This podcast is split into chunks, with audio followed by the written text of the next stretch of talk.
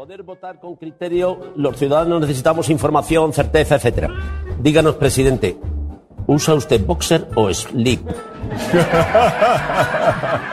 Tal vez tanga. Esta la has escrito tú, Sandra. Esta no aceptar. Ya estamos. Bueno, pues no sé, responda lo que quiera. Tanga. Anda que sí que te digo que no llevo nada de eso.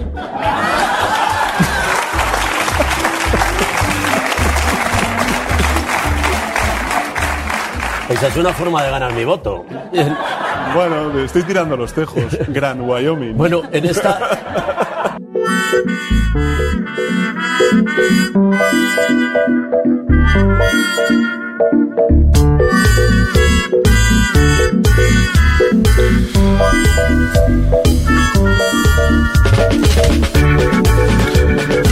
Me van a tener que iluminar, porque no terminé de entender eh, lo que respondió el, el presidente de España. Pero dijo que no usaba ni boxer ni slip.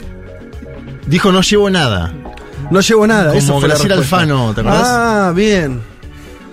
Claro, como, como hay un capítulo de Seinfeld donde Exacto. Kramer eh, no, no usa, decide dejar de usar cualquier tipo de ropa interior. Bien, eh, bueno, qué sé yo. Eh, Vos sabés que hay una cuenta de Twitter llamada Mr. Handsome, la estaba buscando, Ajá. porque me acuerdo, que literalmente cosifica a Pedro Sánchez de forma permanente. Claro. O sea, tiene contenido solo de Pedro Sánchez y contenido, digamos, que no sé si es un CM, no, no sé si es una, un, pero está, O sea, está enamorada de, oficial no, no, de alguien cercano es, ¿viste? Ah, por eso. Pero eh, la persona que lo maneja lo cosifica de formas... No está sobre. Vos decís que está sobrevalorado. La tiro.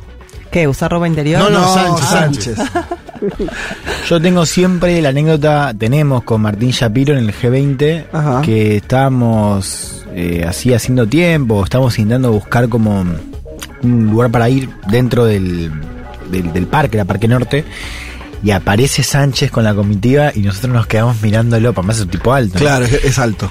Y nos quedamos mirándolo y el chabón nos ve y dice, hola. O sea, lo dice en español, ¿no? Pero hola, y nosotros como... Hola. Éramos tres, tres Hola. tarados o mirándolo los nubilados. ¿Cómo estás, Juan? ¿Cómo te trata el trabajo? ¿Y qué? ¿Y, y, ahí sentiste algo?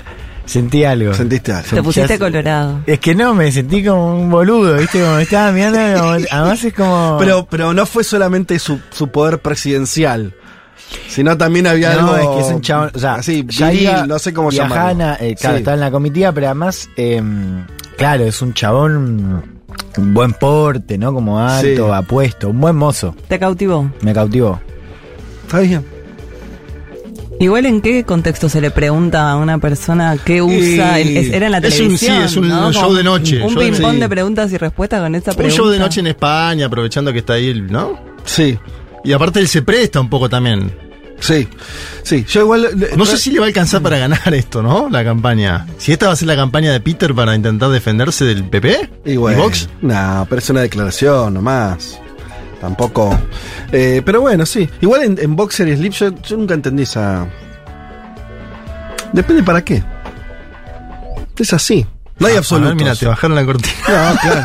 Y por ejemplo, te va- vas a salir a, no sé, querés ir a jugar a la pelota, vas a correr, te vas a poner un boxer.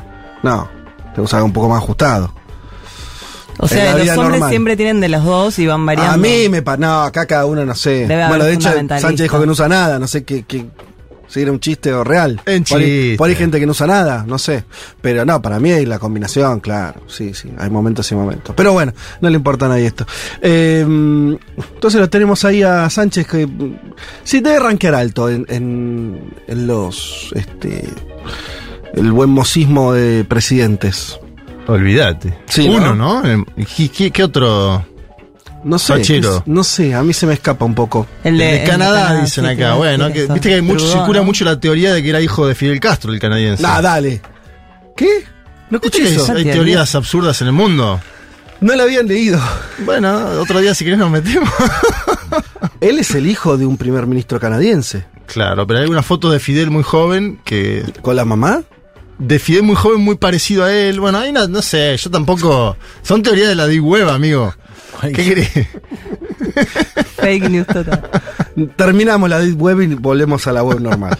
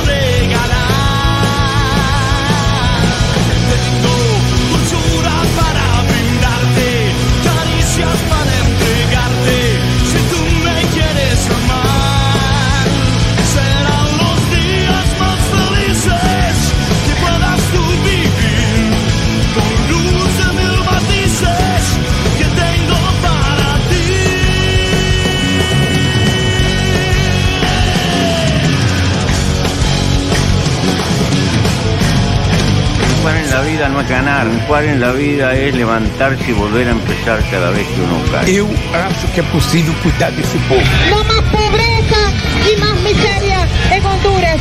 Hasta la victoria, siempre. Los voy a acusar con sus mamás, con sus papás, con sus abuelos. No olvidamos justicia, verdad, respeto. Seguimos.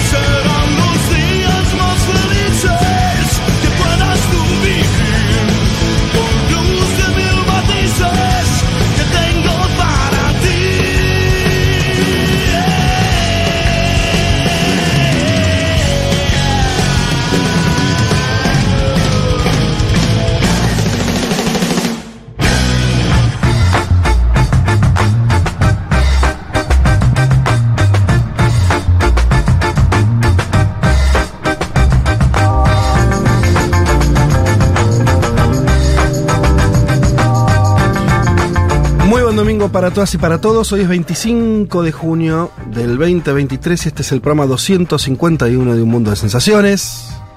Sean bienvenidas, bienvenidos. Hasta las 3 de la tarde vamos a estar hablando de política internacional, distintos aspectos, distintas cuestiones. En el momento en que la Argentina empezaba a volverse un caldero por el cierre de listas que terminó ocurriendo ayer a la medianoche, pero que nos tuvo ya interesados desde el viernes, empezaron las noticias, jueves, viernes. bueno. Jueves, jueves. Jueves. Ahí empezó el tole tole. Claro, Que jueves, a la Guado- mañana, jueves a la mañana el off de Guado y Mansur. Claro, de ahí fueron como 48, 72 horas frenéticas. Frenéticas. Que coincidieron, abro con esto, con eh, como si fuera poco. Nosotros estamos hablando de nuestro programa, pero somos. eh, vivimos en esta patria, así que estábamos Claro, pendientes también de lo que estaba pasando. Y no va que decir, bueno, es que, eh, ¿qué le podemos agregar a esto? Bueno, unos, unos convoys Yo pensé que era un chiste de Juan Rusos. Elman, cuando mandó Juan Elman al grupo. Claro, yo no, dije- claro. Yo estaba con, ¿no? El Además, un golpe de Estado en Rusia, no, viejo. Es verdad. Pero bueno, todo eso pasó en las últimas horas, un hecho totalmente particular, eh, inesperado en algún Y punto. muy breve también. Duró poco también. Duró más la Hubo negociación. unidad. también allí hubo unidad, igual que en, que, que el peronismo en Argentina. eh, pero bueno, hubo unas, unas horas muy importantes de desestabilización interna en Rusia. Vamos a estar hablando eh, sobre eso porque además, eh, arranco por acá, tenemos de invitado a Martín Rodríguez Osés, que él es licenciado en Relaciones Internacionales, sigue eh, muy de cerca, especializado directamente en, Rusia. Ha escrito libros sobre el tema, hace crónicas eh, en forma periódica y demás. Vamos a estar eh, conversando con él de todo esto que está ocurriendo en Rusia, vinculado obviamente a la guerra de Ucrania, pero también estos últimos movimientos. Eh, solamente digo el título por si alguno no, no vio nada. En Rusia combatía, combate en Ucrania con su ejército, pero también tiene una especie de este, línea este, alternativa eh, vinculada a una organización este, privada, en realidad muy vinculada a Putin. Ya hablaremos de- de- del personaje en cuestión, es muy, muy particular. De hecho, lo, lo denominan al jefe de, eh, como el chef de, El chef de Putin. En realidad es un tipo vinculado a la, a la gastronomía, bueno, no importa. Eh, pero, pero la cuestión es que se le independizó en un momento, ¿no? Y, y en las últimas horas, a partir de un desacuerdo muy importante con, con el gobierno ruso, con los militares rusos, empezó, tuvo, tomó eh, un- algunas localidades eh, rusas, Rostov del Don, ahí como en la frontera con Ucrania, y enfiló durante unas cuantas horas Hacia Moscú. enf- enfiló los, los tanques blindados, porque no es que tenía, tenía tanques blindados el, el muchacho, enfiló para Moscú. Llegó a estar a 500 kilómetros, algo así creo, de Moscú, o sea, muy cerca. Y eh, finalmente todo terminó en un acuerdo, entre comillas, eh, Sí, porque se donde... intermedió Lukashenko en el medio. Lukashenko le dijo Sí. al presidente de Bielorrusia, che, pará, frená. Algo habrá hablado también con Vladimir Putin. No, sí, me parece que ahí fue Putin el que... Bielorrusia es una especie de, an- de anexo, ¿no? Exacto. Eh, ya lo hemos visto en la guerra, en distintas circunstancias fue usado Bielorrusia como prácticamente un país eh, Un satélite muy satélite. muy satélite de Rusia eh, y hacia allá terminó yendo, estaría yendo este este este grupo Wagner. Eh, que es así se denomina estas fuerzas este, militares que combatieron en, en Rusia y que de la que estaremos contando seguramente cuando lo entrevistemos en un rato a, a Martín, vamos a estar conver- conversando de eso. Eh, digo, abro con esto porque es el tema de las últimas horas y que despertó un montón de, este, de especulaciones. Algunos hablaban, por supuesto, en Occidente si esto podía ser el terminar en un golpe de Estado a Putin. Algunos especulaban, sí, este, si los Wagner, digamos, este, tenían algún tipo de contacto, si no habían sido enlistados en las fuerzas occidentales. Claro. ¿No? Si le habían comprado el pase ahí. Y mm, la resolución de esto pareciera decir que no, que es un problema más bien interno que ocurrió Sí. en Rusia que otra cosa. Pero digo, de todo esto se habló, entonces tomó un volumen muy muy importante lo que estaba pasando en Rusia, en el momento obviamente que están llevando adelante una guerra en Ucrania, eh, y paradojalmente donde Ucrania no le estaba yendo últimamente bien. Veremos qué efecto también, de esto hablaremos también con OCES, con Martín Rodríguez OCES, qué efecto tiene esto, esto, este- esta situación de levantamiento interno en el futuro de la guerra en, en Ucrania. Ese va a ser uno de los temas. Me quedo en la zona, por así decir. Eh, vamos a estar hablando Elman de. Elman que tu- tuvo descanso la semana pasada. Respira hondo. Tuvo cumpleaños. Tuvo también. cumpleaños. ¿Quieres Sí. decir algo más, Juan? No. ¿De tu ausencia? No, está bien. No, no. ¿Te hizo bien el descanso? Me hizo bien. Hoy no estoy particularmente descansado, pero. mm, Porque ayer, Claro. tal vez, bien.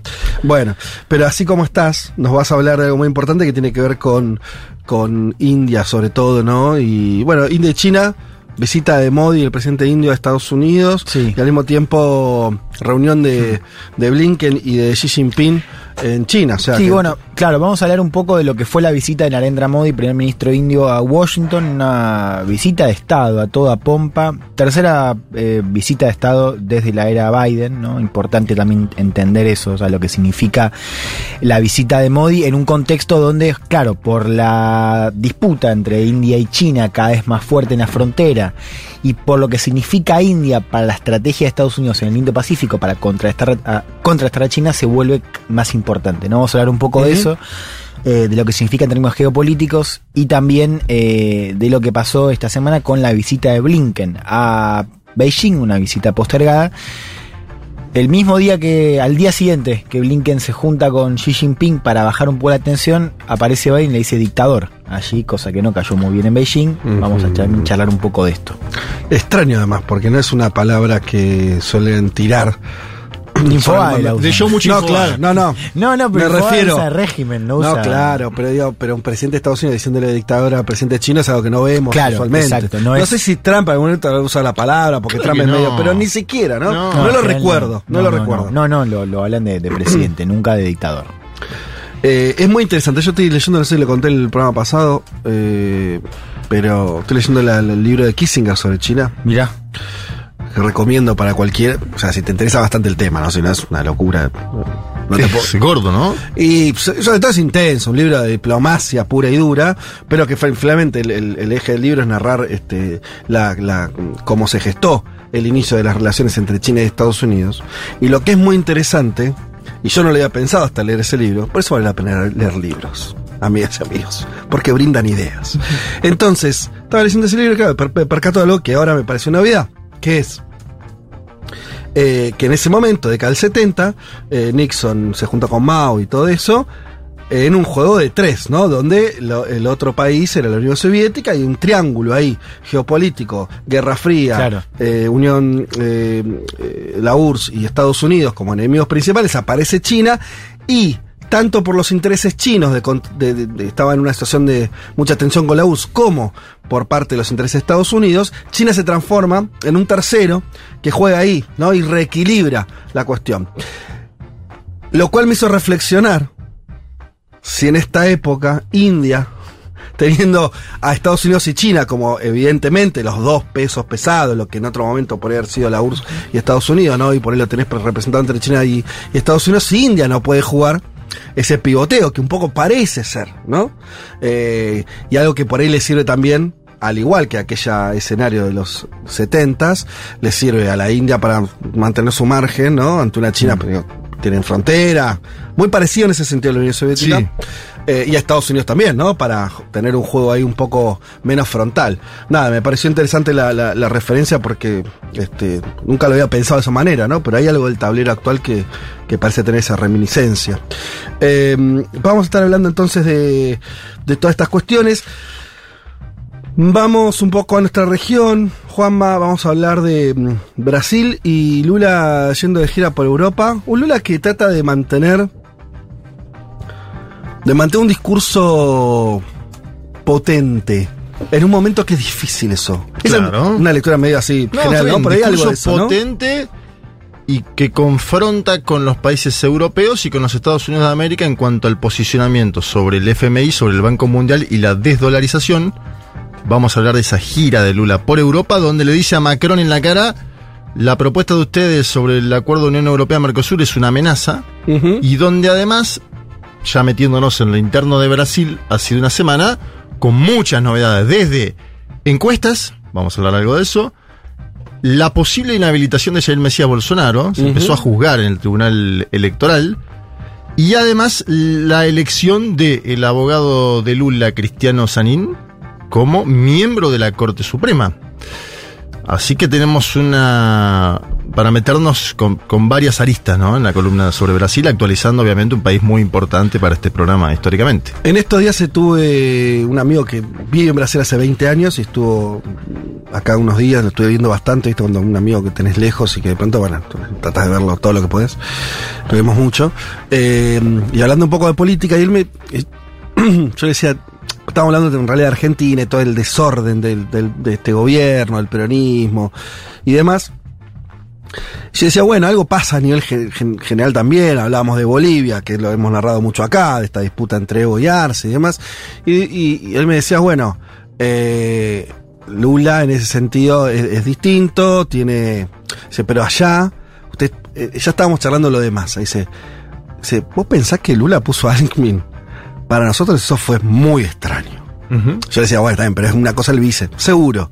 Pero Alckmin es como si un día Cristina fuera con este la reta, con Macri de, de, de- de- de vice. Está- es un- y, si- se- se- se- y él decía, se necesitó eso para terminar con Bolsonaro. Sí, sí, y no le sobró poco, nada. claro. Claro. Digo, porque hay algo ahí, ¿no? Eh, y aún así, y esto eh, lo vas a ampliar y eh, va- vamos a ir viendo qué pasa, pero eh, él, él veía como una, una capacidad de Lula de, de- de maniobrar esa este, una situación compleja. Bueno, está mejorando la economía, aparte de eso Exacto. vamos a hablar. Y eso es lo que más nombraba. Decía, Bueno, Lula claro. ya logró ciertas cosas que, y no, no me hablaba de la cuestión solamente política, democrática. Bajó Sí. el dólar, Exactamente. bajó la inflación. Exactamente. Y los medios brasileños que dicen, la suerte de Lula. Sí.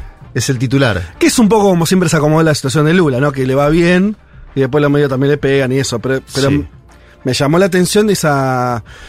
Sí, una, una característica muy importante de que te has teniendo buenos resultados, por lo menos en este inicio de gobierno. Sí, con, Eh, una, con una aceptación de gobierno inferior a sus primeros gobiernos, como tinte de época, pero interesante igual. Vamos Sí. a hablar de eso también. Bueno. Y de ahí nos vamos a la columna de Malena Rey. ¿Qué tal, Malena? Hola, bien, bien, bien. ¿Todo bien? Yo estuve también en el cumple de Juan, así que. Pero me retiré a un horario prudente. Pero a vos te veo muy bien y a él muy mal. Bueno, él era el anfitrión, ¿no? Se tiene que quedar hasta el final. Ah, ¿Cuándo bien. se apagó la última luz? Hubo problemas con ¿Cómo respecto a eso problemas? porque nos echaron. No. Nos echaron del bar. No, no, estábamos en una casa, hubo. Los echaron de una casa. ¿De una casa particular? ¿Algún vecino? Hubo, hubo problemas. ¿Policía? Sí. Ay, ay, ay. No. Bien, pará, te voy a aplaudir.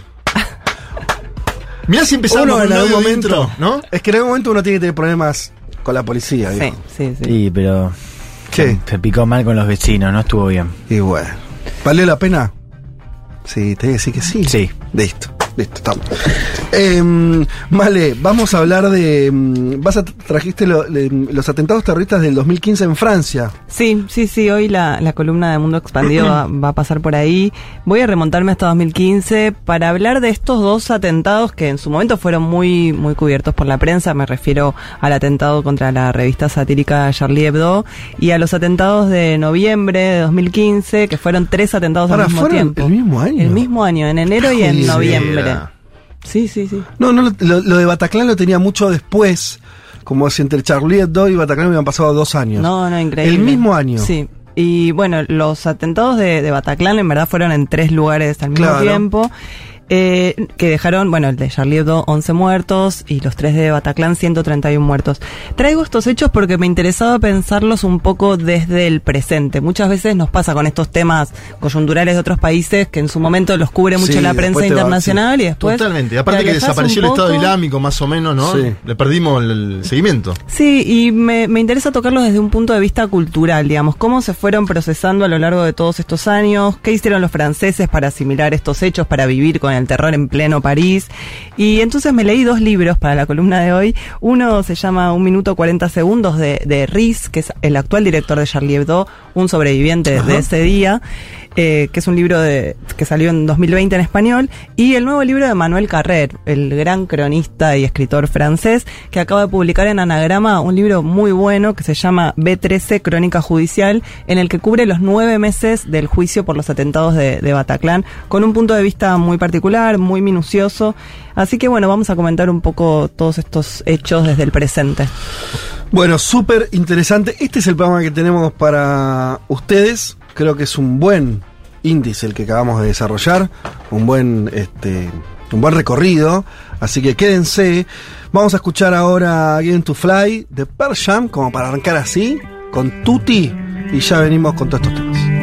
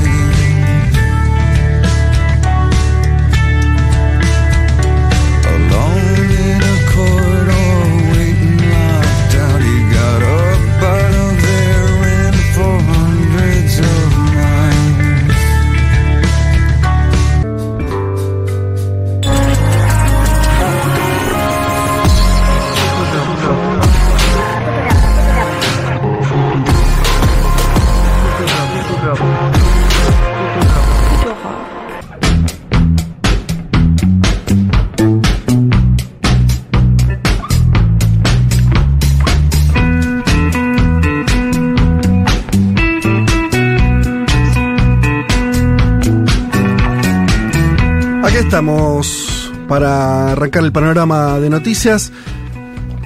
Empiezo por acá, lo venimos contando, Juanma lo viene contando en detalle, la interna boliviana entre el actual presidente Luis Arce y Evo Morales, el líder histórico del espacio, del MAS. Este jueves y viernes hubo un encuentro partidario del MAS, eh, encabezado por Morales, eh, sin la presencia de Arce, ni la del vice, otro importante dirigente del MAS, eh, David Choquehuanca.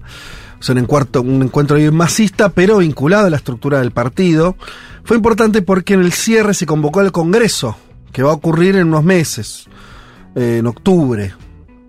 Y eh, al mismo tiempo se anunció que ahí se iba a invitar al presidente y al vicepresidente. Entonces empezaron las especulaciones de si esto implicaba algún tipo de acercamiento, aunque sea formal, primeros atisbos de una unidad, eh, teniendo en cuenta que Bolivia iría a elecciones el año que viene. Y donde, bueno, al final hay que, en espejo en Argentina, bueno, o está muy tensadas las cuestiones internas, hay que ver si van a, van a llegar a algún tipo de unidad o no, o si van a terminar con esto que, insisto, lo hemos contado en este programa, no, me, no lo voy a desarrollar ahora, pero de muchísima virulencia. eh, Yo creo que no hay chance en términos de que espacios. De, de que no rompan.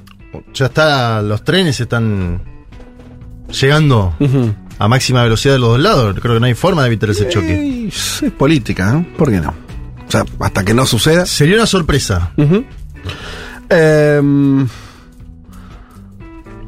en ese sen- sí, en ese sentido, lo, lo otro que apareció en el panorama, eh, también vos creo que lo, lo nombraste, es la figura de, de un nuevo opositor. Que en Bolivia se van reciclando bastante, viste que, no sé, yo pienso. Medina. Sí, en, en- en Venezuela viste que tenés como Caprile, Caprile. Bueno, después aparecen otros, pero hay una permanencia. Sí. Y en Bolivia van, o sea, Camacho estaba, y ahora medio, bueno, Subió la está- puma y bajó porque está detenido además, ¿no? Sí, pero poder estar detenido y ser el líder, Sí. ¿no? Opositor y no, y medio que... eh, nombra mucho a Manfred eh, Sí. Reyes Villa, que es eh, gobernador de Cochabamba, tipo importante. Y, muchos recuerdan esto, yo, yo también me lo acordaba con un personaje que había sido importante antes de la era Evo. Sí. Sé que él fue candidato a presidente.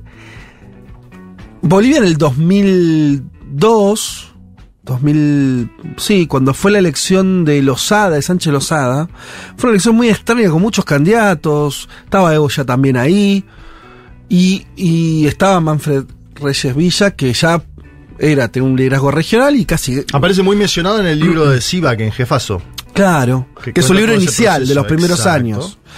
Eh, después él desapareció, estuvo exiliado, eh, medio con, con causa de corrupción, después volvió, medio, ¿no? Como, pero ahora se volvió a instalar. Eh, Y también Carlos Mesa, ¿no? Que según encuestas, el que sigue encabezando es Mesa, que es el último candidato Claro. de la derecha o de ese espacio. de ese, a lo que voy es de ese lugar tampoco hay una figura muy clara. No. Es interesante, digo, está todo medio ahí revuelto. Porque no es que Santa Cruz, Santa Cruz también salió mal de todo, del golpe de Estado, del último Paro. este, movimiento paro cívico contra el gobierno. Eh, pero bueno, por supuesto los focos están eh, ahí presentes. Les leo algunas declaraciones de... eh, vos también lo trajiste más de una vez, Andrónico Rodríguez, que es, es- era un ahijado político de Morales, podríamos decir, sí, porque salió, surgió de, de su Es sindicato. un dirigente cocalero como él. Claro. Pero que se convirtió en dirigente político. ¿no? Presidente del Senado. Y es el que tiene esas declaraciones. Ambiguas. Te leo algunas. O sea, si las leyes no son ambiguas, pero dado la virulencia de Bolivia, creo que sí, ¿no? Porque él dice, en estas últimas horas pasó esto después del, de, en, el contexto de este congreso que le estaba contando en la reunión del MAS.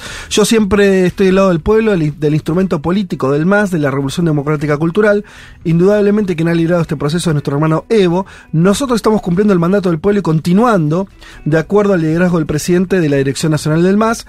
Y dice, es verdad que se acumulan varias demandas de estos dos años y medio de gobierno, hay sectores y autoridades de gobiernos, alcaldías y sectores sociales que han observado en diferentes momentos deficiencias en carteras de Estado. Como diciendo, bueno, pero tiene todo un lenguaje cuidadoso. Sí, muy cuidadoso. De hecho, en el evismo Sí. creen que la estrategia del arcismo es levantarlo, Andrónico, Bien. Para opacar la figura de Morales. Se nos viene un palacio ahí tremenda, una, ¿no? Vamos a tener ahí un... Fíjate el tuit de hoy de Dan- el, el tuit de hoy de Evo Morales. Lamentablemente nuestro gobierno se ha derechizado, empieza. Claro. Dice que el gobierno está negociando inhabilitarlo a él. O sea, está, está denunciando que Arce quiere inhabilitarlo. Hasta ahora Evo, eh, denunció un montón de cosas que no ocurrieron contra él. Y ¿no? habla del plan negro. Esto está Mm. per- de forma permanente. Que yo lo he hablado incluso con comunicadores bolivianos. Que digo, no se puede denunciar toda la semana que viene un plan negro contra sí. vos. Eh, o acá, espacial o. ¿no, ¿No? Pero bueno, esto es lo que declara él. Después, si sucede, la razón la tendrá Morales, ¿no? Y hay otra cosa que, que leía ya en términos de análisis, eh, que me pareció interesante, que es que se viene profundizando algo, que era una dinámica anterior, que los que veíamos, seguíamos el tema de cerca, la veíamos, pero, pero yo no logré entender la, la dimensión y ahora me parece que está más claro que es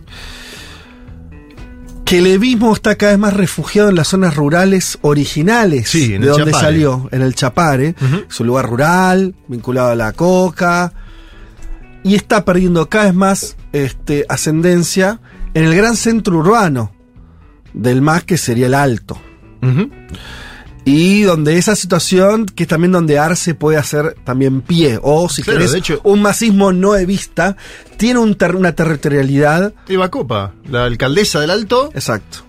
era del MAS, fundó una nueva organización y es la alcaldesa. Y se lleva muy bien con el gobierno, ¿eh? Exacto. Bueno, Y por eso. muy mal con Evo. Pero hay una como una radiografía también geográfica del asunto, ¿no? Sí, sin duda. Eh, hasta hace unos años, eh, Evo representaba al electorado de- de- del alto, del altiplano en general, ¿no? De, de- Sí, él apuesta que en elecciones presidenciales, igual mano a mano, lo, lo apoyen, digamos. Porque existe esa cruza también. Puede existir la cruza, el voto de Bacopa en la alcaldía y Evo Morales en la presidencia. Pero hay algo que existe menos en otros países, por lo menos yo en Bolivia lo vi muy claramente, y me parece que también termina de dibujar esta interna, que es, vos tenés los dirigentes, como en cualquier país, que se pelean, no se pelean, qué sé yo, la- las personajes de las que estamos hablando ahora. Superestructura. Superestructura. Tenés, obviamente, los votantes, el electorado, eh, pero en Bolivia tenés mucha organización en el medio. Organización dura. Sí. Eh, organizaciones de, de- de sindicales o sociales, pero que no son, no los arrastrás así nada más. Quiere decir, eso tiene un poder y que fue lo que creó el famoso gobierno de los movimientos sociales de bueno, el, el gobierno de los sindicatos, de movimientos sociales de distinto tipo, eh, de organizaciones comunitarias, todo eso en Bolivia tiene un peso importante. Muy grande. Y esa. eh, Eso, eh, en el análisis que yo leí, me pareció interesante, es. Por ahora, la pelea está en, en- en términos personales dirigenciales. Eso que vos decís, Juanma, de si hay un quiebre más profundo, es- eso se traslada a esta otra segunda etapa, ¿no? De organizaciones territoriales, sindicales, y, y ahí ya la cosa empieza a partirse, a resquebrajarse inevitablemente, ¿no? Como que ahí vas a tener un escenario, por ahí a lo que vos apuntás, de mucho más difícil unidad. Sí, y, lo que acusa ahora el levismo, yo estoy hablando con las dos fuentes, la verdad que tenés que hablar con los dos Claro. siempre.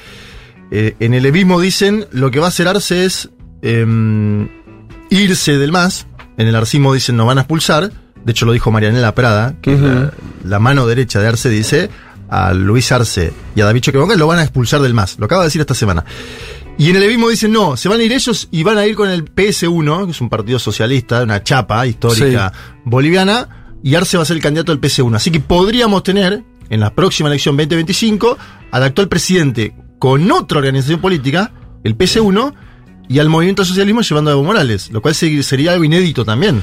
Bueno, hay que ver, por eso hablo de este congreso que faltan unos meses, pero que no casualmente anuncian que van a invitar a Arce y a Choquehuanca. Sí, pero, el levismo dijo, no pueden ingresar al Congreso funcionarios públicos. Claro. O sea, invitamos a ellos dos, pero funcionarios públicos abajo no, porque nos quieren aparatear. Bueno, Lo básico. ¿no? En eso están, en eso están. Vamos a seguir contando eh, la interna en tiempo real porque, bueno, es interesante, es este muy... Y me parece que tiene, obviamente es distinto, pero, pero hay, hay líneas de continuidad con cosas que pasan en nuestro país. en Unión por la. Patria, igual al lado de esto, es una película de Disney. Y ¿No? se tiran... Terminó todo muy bien, digamos, en Unión por la Patria para... Más allá de que hay heridos fuertes. Sí, hay una candidatura de Grabois. Exacto. Tampoco es que, ¿no? Pero Sí, sí, sí. bueno, Pero todo lo demás, lista unitaria. sí. Solamente hay una paso a la presidencia. Tampoco es lo mismo el resultado del gobierno de Arce hasta ahora que el de Alberto, me parece. Por eso puede disputarse. Claro. Bien. Nos vamos a otro territorio completamente distinto, nos vamos a Grecia. Este domingo, segundas elecciones generales en un mes. Todo apunta a que Nueva Democracia, el partido del primer ministro de Kyriakos Mitsotakis, Mitsotakis, Epa. Kyriakos Mitsotakis, tratará de superar el umbral del 40% para tener mayoría propia, absoluta, gobernar solo. Eh, y bueno, a eso dependerá de cómo le vaya en esta elección. Eh, los temas que se han debatido, es interesante esto. Bueno, inmigración, al calor también de las novedades que tuvimos la semana anterior con el hundimiento del barco con migrantes, eh, que fue ahí en las costas griegas además, y hubo todo un debate sobre cómo funcionaron las autoridades eh, eh, nacionales en ese sentido. Obviamente la cuestión económica que en Grecia siempre es central, más en todo este periodo post gran crisis que tuvieron hace hace 10 años. Se suma también una cuestión de una minoría musulmana que existe en Grecia. Eh, es un escenario donde a priori no debería haber grandes novedades. Es muy probable que, que Mitsotakis logre esa, esa mayoría, pero bueno, este, se verá. Eh, Digo esto, acá un dato eh, interesante. El 40% de las familias viven con ingresos por debajo de los 12.000 euros anuales. 12.000 euros anuales son Mil por mil mes. Mil euristas. por- Claro, son 1.000 euros por mes, que es poco en Europa. Es bastante poco. 40% tienen esos ingresos, ¿no? Realmente es una es de las sociedades más pobres europeas claramente y con un salario con un ingreso muy deprimido eh, después de, de todo el ajuste que fue sometida a Grecia, si usted ustedes recuerdan por el FMI y la troika, o sea, por el gobierno europeo. Otro 40% gana entre 12.000 y 30.000. Entonces ya tenés un 80% que gana entre muy poco y una cifra modesta. Eh, el 35% de los griegos no pueden pagar a tiempo sus facturas de servicios públicos. Luz, agua, gas. 35.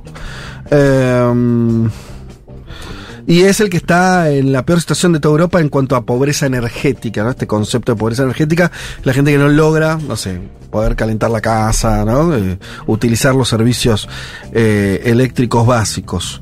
Solamente lo supera Bulgaria y Croacia, ¿no? También dos países de la periferia, digamos así, europea. Así las cosas en Grecia, veremos cómo, cómo resulta. Em, tenemos elecciones en Guatemala. Hoy. Eh, ¿Cómo viene la cosa ahí? La ex primera dama Sandra Torres, ex mujer de Álvaro Colom, quien fue presidente Sí. hace varios años. Uno era joven. 2007, Juanma.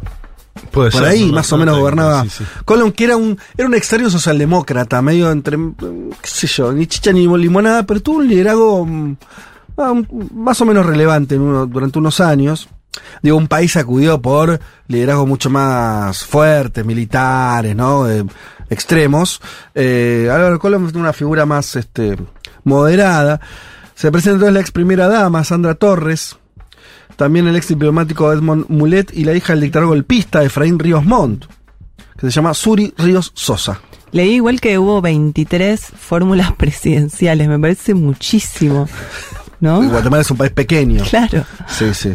Un centro de estudiantes. Eh, bien. Bueno, nada, es- es- se está, está por ver, Torres lidera la intención de voto. A priori ella tendría las, las, las de ganar, pero con un porcentaje chico, en función también de lo que estás diciendo, está diciendo vos, ¿vale? Que con un 20% de los votos, 21 le están dando.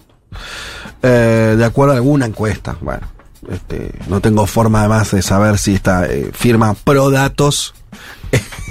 La, la- el nivel sería de lo Tiene mucha desconozco. fiabilidad. Claro, no, no, no tengo idea. Pero a priori parecía una elección donde hay muchos candidatos y ninguno con una fuerza muy relevante. Eh, Ella estuvo a cargo de los programas sociales durante la presidencia de Colón. Me Claro. parece que ahí puede tener ¿no? Un- una base de, de votos. Y por último, porque creo que no nos va a dar tiempo para mucho más, déjenme revisar un segundito cómo venimos. Hablemos un poquito de México, donde hubo un revés importante de López Obrador en términos de este de una decisión de la Corte Suprema en algo que se volvió habitual en la política, diría todos los países occidentales, que es la justicia siendo definitoria en términos políticos, ¿no? Eh, distintos estamentos judiciales con distintos tipos de gobierno, también hay que decirlo. Eh, se arroja a poderes muy importantes. En este caso, la Corte Suprema es muy complejo el tema, pero si lo tuviera que resumir un poco a lo bestia, es eh, que dictaminó que una reforma electoral impulsada por el gobierno, que había sido aprobada por el Congreso, no valía. Esto es un dato interesante. El argumento principal es que ese Congreso no realizó, no realizó el procedimiento. Claro, de- lo debatió poco. Yo leo eso a, a primera vista, que, o sea, a ver cómo decirlo. Un órgano, que son unas pocas personas que no tienen mandato popular, Son diga que el Congreso debatió poco, yo no sé. A mí a, a priori me parece una una toma de potestad eh, preocupante en términos democráticos. Es verdad que la reforma había sido muy desprolija. Por ejemplo, había artículos que fueron y volvieron, que entonces eh, López Obrador dijo, bueno, esto vamos para, lo cambiamos, y entonces la Cámara de Origen no es la que podía cambiarlo. Bueno, hay acusaciones más o menos importantes de que el procedimiento fue complicado.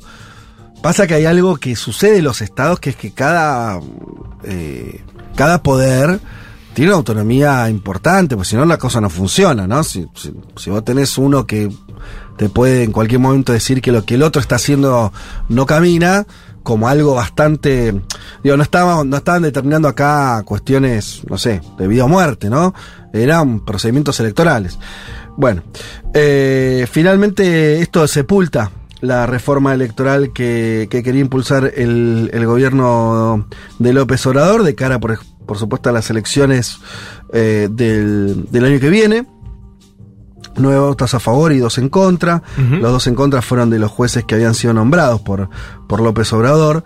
Eh, y así están las cosas. En el medio de la discusión, ¿no? De la propuesta de López Obrador para que haya elección popular de los eh, miembros de la Corte Suprema. Que fue una respuesta a esto, ¿no? También un poco. Claro, le bajaron una, que es el, Eh. el famoso plan A. Sí. Ahora le bajan el plan B que dice Morena, que es el, partido de AMLO. Bueno, va a haber plan C, ¿no? En lo Sí. que anuncia Claudia Sheinbaum, que es la, alcaldesa, la ex alcaldesa de la Ciudad de México, precandidata presidencial. En el medio está la interna del propio Morena, que tendrá que saldarse para... Otra interna más. Porque ahí está. Sí, y te digo que esa que nosotros de acá la tomamos Sí. como más simpática es también bastante dura. Tiene mucho. Mirá. Hay mucho encono en Twitter, no sobre los máximos cargos, sino abajo. Abajo. Mucho. Mirá. Hay mucho tiroteo. Un día podemos traer algo de eso, un poco más. eh, Sí, lo, lo has tocado, pero estaría bueno eh, adentrarse más, porque, por ejemplo, yo no tengo muy claro las líneas ideológicas que separan a Ebrad de, de Sheinbaum. No, no, no. No, no, no, no sé si pasa por ahí la disputa, si es una disputa más de perfiles. Hay una cuestión generacional a un punto Sí, también. Sí, Ebrard también es un viejo conocido. Claro. ¿no? O sea, ya venía de la Viejo lobo de la política. Claro, venía de la estructura Habló, eh, habló del manché, estaba. ¿Cómo? partidaria anterior. Sí. Sheinbaum encarna un poco más, en ese sentido tiene más que ver con... Sheinbaum es más fundacional Morena Claro. y Ebrar es el PRI, el PRD. Pero bueno, si, vamos a imputar López eso a Ebrard, también. le imputamos también a Claro. AMLO, ¿no? Claro. Pero está bien, por eso es verdad, digo, por eso decía algo generacional a un punto, ¿no? Sí. Sí, Eh, también hay, uno eh, entiende que Sheinbaum está más a la izquierda, ¿no? Mm. También es, es interesante ver... Eso yo no tenía tan claro, pero bueno, eso es una cuestión de, de mirarlo más de cerca. No, y después está la cuestión del, del que, es, que es mujer, que en México es, es mucho. En ¿no? México es Eh, un montonazo. En México eso. es un montón. Eh, y un poco se enrosca con lo que decía Juan hace unas semanas, ¿no? O sea, la victoria de una candidata mujer en el Estado de México, Delfina Gómez. claro. Antes fue el caso de Shemo como alcalde. O sea, algo parece estar cambiando, al menos en el Estado de México. Hay que ver si eso se puede traducir en. Porque en México es tan machista que, bueno, seguro voy a cometer una de, de ignorante, pero me, me arriesgo de lo poco que sé de la historia política, no actual, historia política mexicana, no, re- no se me viene rápidamente algún liderazgo femenino de mucho peso, como si te encontrás en otros países, ¿no? Digo, eh, bueno, no, no en todos, pero eh, es, es- es particularmente Sí, masculinizada. el la momento que había muchas mujeres en el poder, México le escapó también, digamos. Sí, y yendo para atrás, ¿no? Digo, bueno, hicieron una revolución social, digo, mm, tuvieron. Pero siempre me parece que, que en ese sentido hubo, hubo un debe importante con ese tema. Cualquiera que haya ido a México, ¿no? La, la- en la relación interpersonal lo notas rápidamente que estarían en, están en otra pantalla los amigos todavía, en muchos aspectos. En ese en particular me refiero, No, ¿no? en varios. En, en el metro de México hay vagones separados Vagones para separados, mujeres y para mixtos, digamos. Claro, lo cual es, es la renuncia a cualquier tipo de no tener que hacer vagones separados, es- no, no, no, es una locura. Eh, justamente por la- el, el nivel de acoso, Sí, el sí, toqueteo, ¿no? todo esto. Eh, que es algo que lo palpás. Que lo palpás. Yo, hace mucho que final, que mucho antes de la ola feminista argentina, digo, ya me parecía, ¿no? Eh, hace, hace como 10 años, y me, me acuerdo, me asombró eh, el machismo silvestre, no sé cómo llamarlo, Sí, sí. cotidiano. De todos los días, en cualquier restaurante, en cualquier en la calle. Sí. Eh, y no, y también el feminismo en México está muy efervescente, sigue estando muy Ajá. adelante. O sea, eso que acá sentimos que después de ciertas reivindicaciones que se fueron consiguiendo, un poco se está pinchando, Sí. allá está muy, muy, muy, Ah, mira. muy arriba. Entonces me parece que tiene sentido también que. todo esto que está pasando. Sí. No, pues por eso. y viene muy bien, me parece, ¿no? Para renovar un poco No, está bueno. espectro político con mujeres que, en cargos que tomen decisiones, básicamente. Sí. por eso es interesante cómo se resuelva también esa, esa situación. Pero digo, ella tiene un liderazgo totalmente ganado por su propio peso también. Seguro. Digo, a veces es interesante, digo, ¿no? ganó su elección en, en el distrito, eh, salen como... Que es popular, yo te diría que es carismática, que tiene buena comunicación además. Obviamente del otro lado tenés un canciller de peso también. Un peso pesado. Latina, ¿no? Sí. Que además Ebrar, porque a AMLO le gusta mucho la política internacional, pese a lo que decíamos antes de que llegara a la presidencia, le encanta y de hecho lo lleva a... De cinco mañaneras, Ebrar aparece en una, porque toma, toma muchas decisiones México vinculadas a la política exterior en los últimos años. Y tiene, Así que tiene tenido- un vecino, ¿no? Además, tiene, un, tiene un vecino incómodo, pero hizo mucho por América. Latina también, ¿no? Eh, con Evo Morales, Sí. con el propio, la propia familia de Pedro Castillo, que está asilada en México. Y antes de la llegada de Lula, él ocupaba muy tranquilamente el lugar México, intentaba ocupar un lugar, ¿no? De cierta Y centralidad. de hecho, acuérdense que la CELAC tomó protagonismo ahí, ¿no? Claro, y ahora Lula que quiere volver a UNASUR. Muy bien, hasta acá hacemos el panorama, ya está, me dicen, eh, en nuestras instalaciones el invitado para conversar sobre lo que ha ocurrido en Rusia, Martín Rodríguez Océs, así que hacemos una tanda y ya volvemos.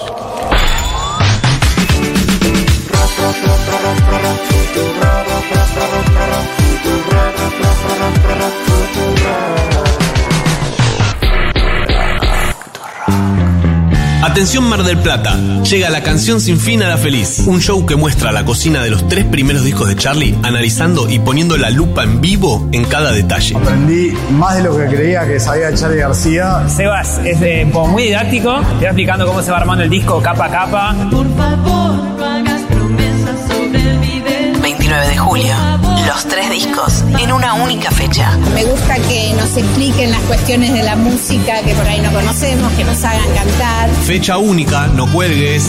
La canción sin fin en el Teatro de Roxy. Entrada por Plateanet.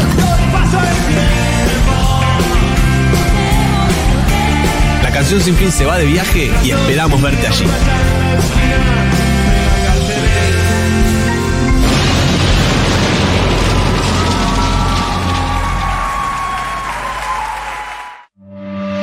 Hola, soy Fernando Duclos y quizás me conozcas por mi apodo, Periodistan.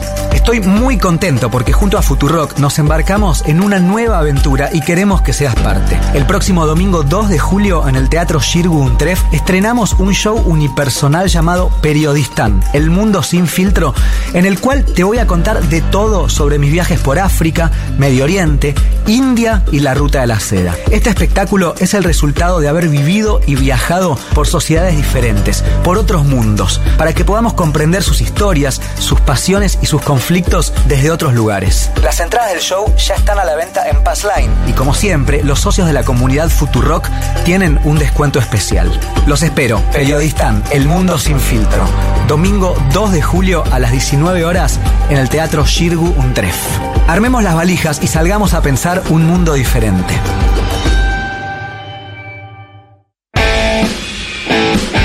Es martes, hoy es artes familiar. Flor Halfon y Nico Fiorentino. Estoy harta de mi mamá. Se queja de todo. Yo estoy harta de juntarme con mis primos. No nos vemos en todo el año. Nos juntamos el primero de enero. Nos peleamos por política. Yo estoy harta de mis hermanos, que están peleados entre ellos y todo es un quilombo. Ahora dicen. recontra podrida que piensen que soy una caja registradora. Se piensan que yo, no sé, me me tocan la teta y me instan un billete. ¿Por qué la familia le toca la tuta?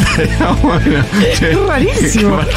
Lunes a viernes. De 7 a 9 de la mañana. Desde que me jubilé, toda la familia piensa que estoy al servicio de ellos. Mamá, va a llegar un paquete de ML. Mamá, ya que está, podrías hacerte una sopita. Mamá. Te amo, te amo, Pero te amo un montón, boludo. te amo un montón. Futurock. Futurock. Futurock. No entendemos nada. Futurock. Igual que vos. Futurock. Un mundo de sensaciones. El programa que vio pasar a Boris Johnson, Janine Añez, Jair Bolsonaro, Pedro Castillo y una pandemia. Con Federico Vázquez, el poder terrenal es efímero. Un mundo de sensaciones es eterno. Futurock FM.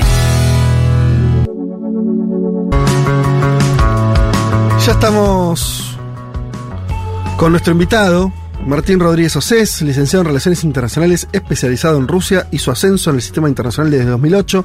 Escribió para eh, Gimo, se dice Gimo en Rusia, Infobay, Página 12, Perfil, Telam, Cenital, Panamá Revista, entre otros. Actualmente trabaja en el Consejo de la Magistratura de la Nación. Eh, ¿Qué tal, Martín? ¿Cómo estás? Bienvenido. ¿Cómo están? Gracias por la invitación. Bueno, me gusta tu boina eh, azul. Gracias. Le queda muy bien, ¿o no? Sí. Muy buena. Nada más, si vas a tratar. Combina, viste, aparte con el si pullover. si vas a tratar temas rusos, a mí ya me. algo muy lateralmente me. Es más francés igual que bueno, ruso, ¿no? pero me lleva hacia el Uruguay. Sí, a sí, Europa, sí. está bien. Me lleva hacia el Uruguay.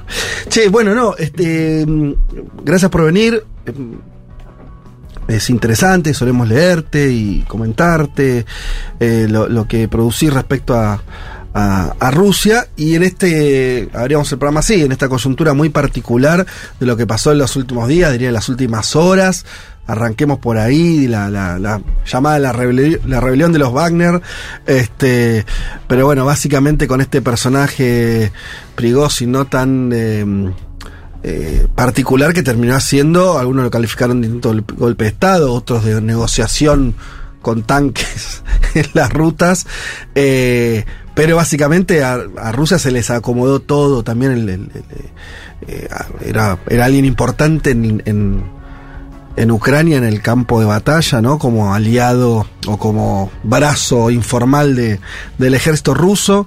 Eh, ¿Cómo expliqué? ¿Qué, qué reflexión te, tenés de esto que pasó? Eh, Lo primero es que mm, es evidentemente y para todo el mundo un cimbronazo en el sentido de que uno entendía, ya sea por el análisis como por la, la información que consumíamos desde hace muchísimos años, de que el sistema político, al menos en Rusia, no era poroso. Hay una cohesión este, muy grande detrás de la figura de Putin y que era intocable. Eh, y si bien este no fue, digamos, una sublevación o una sonada eh, en contra de Putin, Claro. porque eso hay que aclararlo, esto fue, digamos, una sublevación personal contra el ministro de Defensa y contra su segundo, que es Gerasimov. Eh, pero sin lugar a dudas por el contexto de darse eh, en el medio de un conflicto armado de la magnitud que tiene Rusia contra Ucrania, eh, es significativamente, digamos, importante desde lo político. Explícame en, un párrafo, en dos, qué es, qué es el ejército Wagner, qué es, qué es, por qué Rusia, teniendo un ejército enorme, tiene que apelar a unos mercenarios. Contanos mínimamente cómo la explicación de eso. Wagner surge como un- una empresa este, privada de, de Prigozhin que supo ser el chef Sí. este, de Putin. cosa Era el encargado de- de- del- de- de- del, del catering, en realidad, ¿no? Sí, a ver. Es un como, empresario gastronómico. Sí. Ok. Hay una exageración también detrás de, de quién es quién en, el Kremlin. Lo mismo pasaba con Dugin, que era el filósofo de Putin, sí, que no era, el el filósofo de filósofo de Putin. Putin, sí, claro. Pero era, era alguien, digamos, importante eh, bajo la ejida de, de- de Putin, que creció eh, básicamente por sus acciones en, en el continente africano, Ajá. eh, donde tuvo eh, varias, varios éxitos o sucesos eh, repeliendo la influencia, por ejemplo, de otros estados como Estados Unidos o Francia, en Mali, en Sudán, eh, y eso lo hizo ascender. Y ahí porque eh, eh, Putin, el gobierno ruso utilizaba a Wagner para no exponerse como que era directamente Rusia quien intervenía militarmente, ¿esa era la explicación o hay otra? Yo creo que también obedece más a que el ejército ruso no tiene o no tenía la capacidad de despliegue. eh, recordemos que ellos ya estaban involucrados en Siria, eh, donde tiene un papel fundamental, eh, junto con otros estados como Turquía, como Irán, Sí. como los Estados Unidos.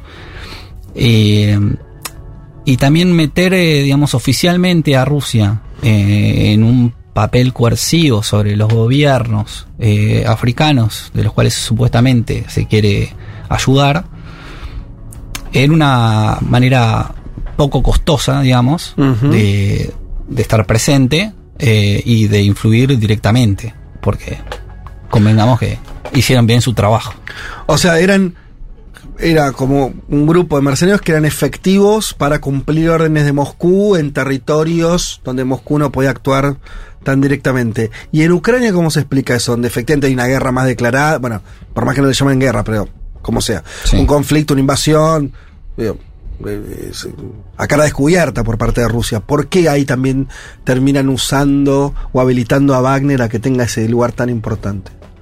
Me parece porque también, eh, si uno ve cómo se desarrolla el conflicto, Rusia entra a Ucrania con una cantidad, eh, entre comillas, limitada de, de conscriptos y de, de soldados contratados, porque recordemos que el ejército ruso es profesional. Claro, como el de Estados Unidos, ¿no? Eh, no. Ah. Eh, Estados Unidos tiene, tiene su propia escuela militar, como lo tenemos acá. Sí. Eh, es un tema más mixto, si queremos. Ok. Eh, Pero, le- pero también tuvo, perdón, te, te interrumpa, pero eh, también hubo convocatorias compulsivas en Rusia, ¿o no? Sí, hubo eso- una, una, una llamada de reservistas eh, una vez comenzado el conflicto. Vos me estás hablando de cuando empezó. Cuando, cuando- empezó fue solamente el ejército profesional. Bien. Claro, tenía más o menos 300.000 hombres, se calculaba, Sí. que entraron. eh, y que luego del repliegue de, hacia los territorios del Donbass, lo que hicieron fue llamar a su, digamos, a su ejército informal. Súper efectivo, súper, digamos, Sí. entrenado, eh, con una experiencia en combate que no tiene el, el ejército, no tenía en su Mm. momento, para ponerlo en la zona más caliente, que era, digamos, la frontera de, de Donetsk eh, y lo que fue después Bakhmut. Claro. La última batalla que la ganó Rusia, que fue muy.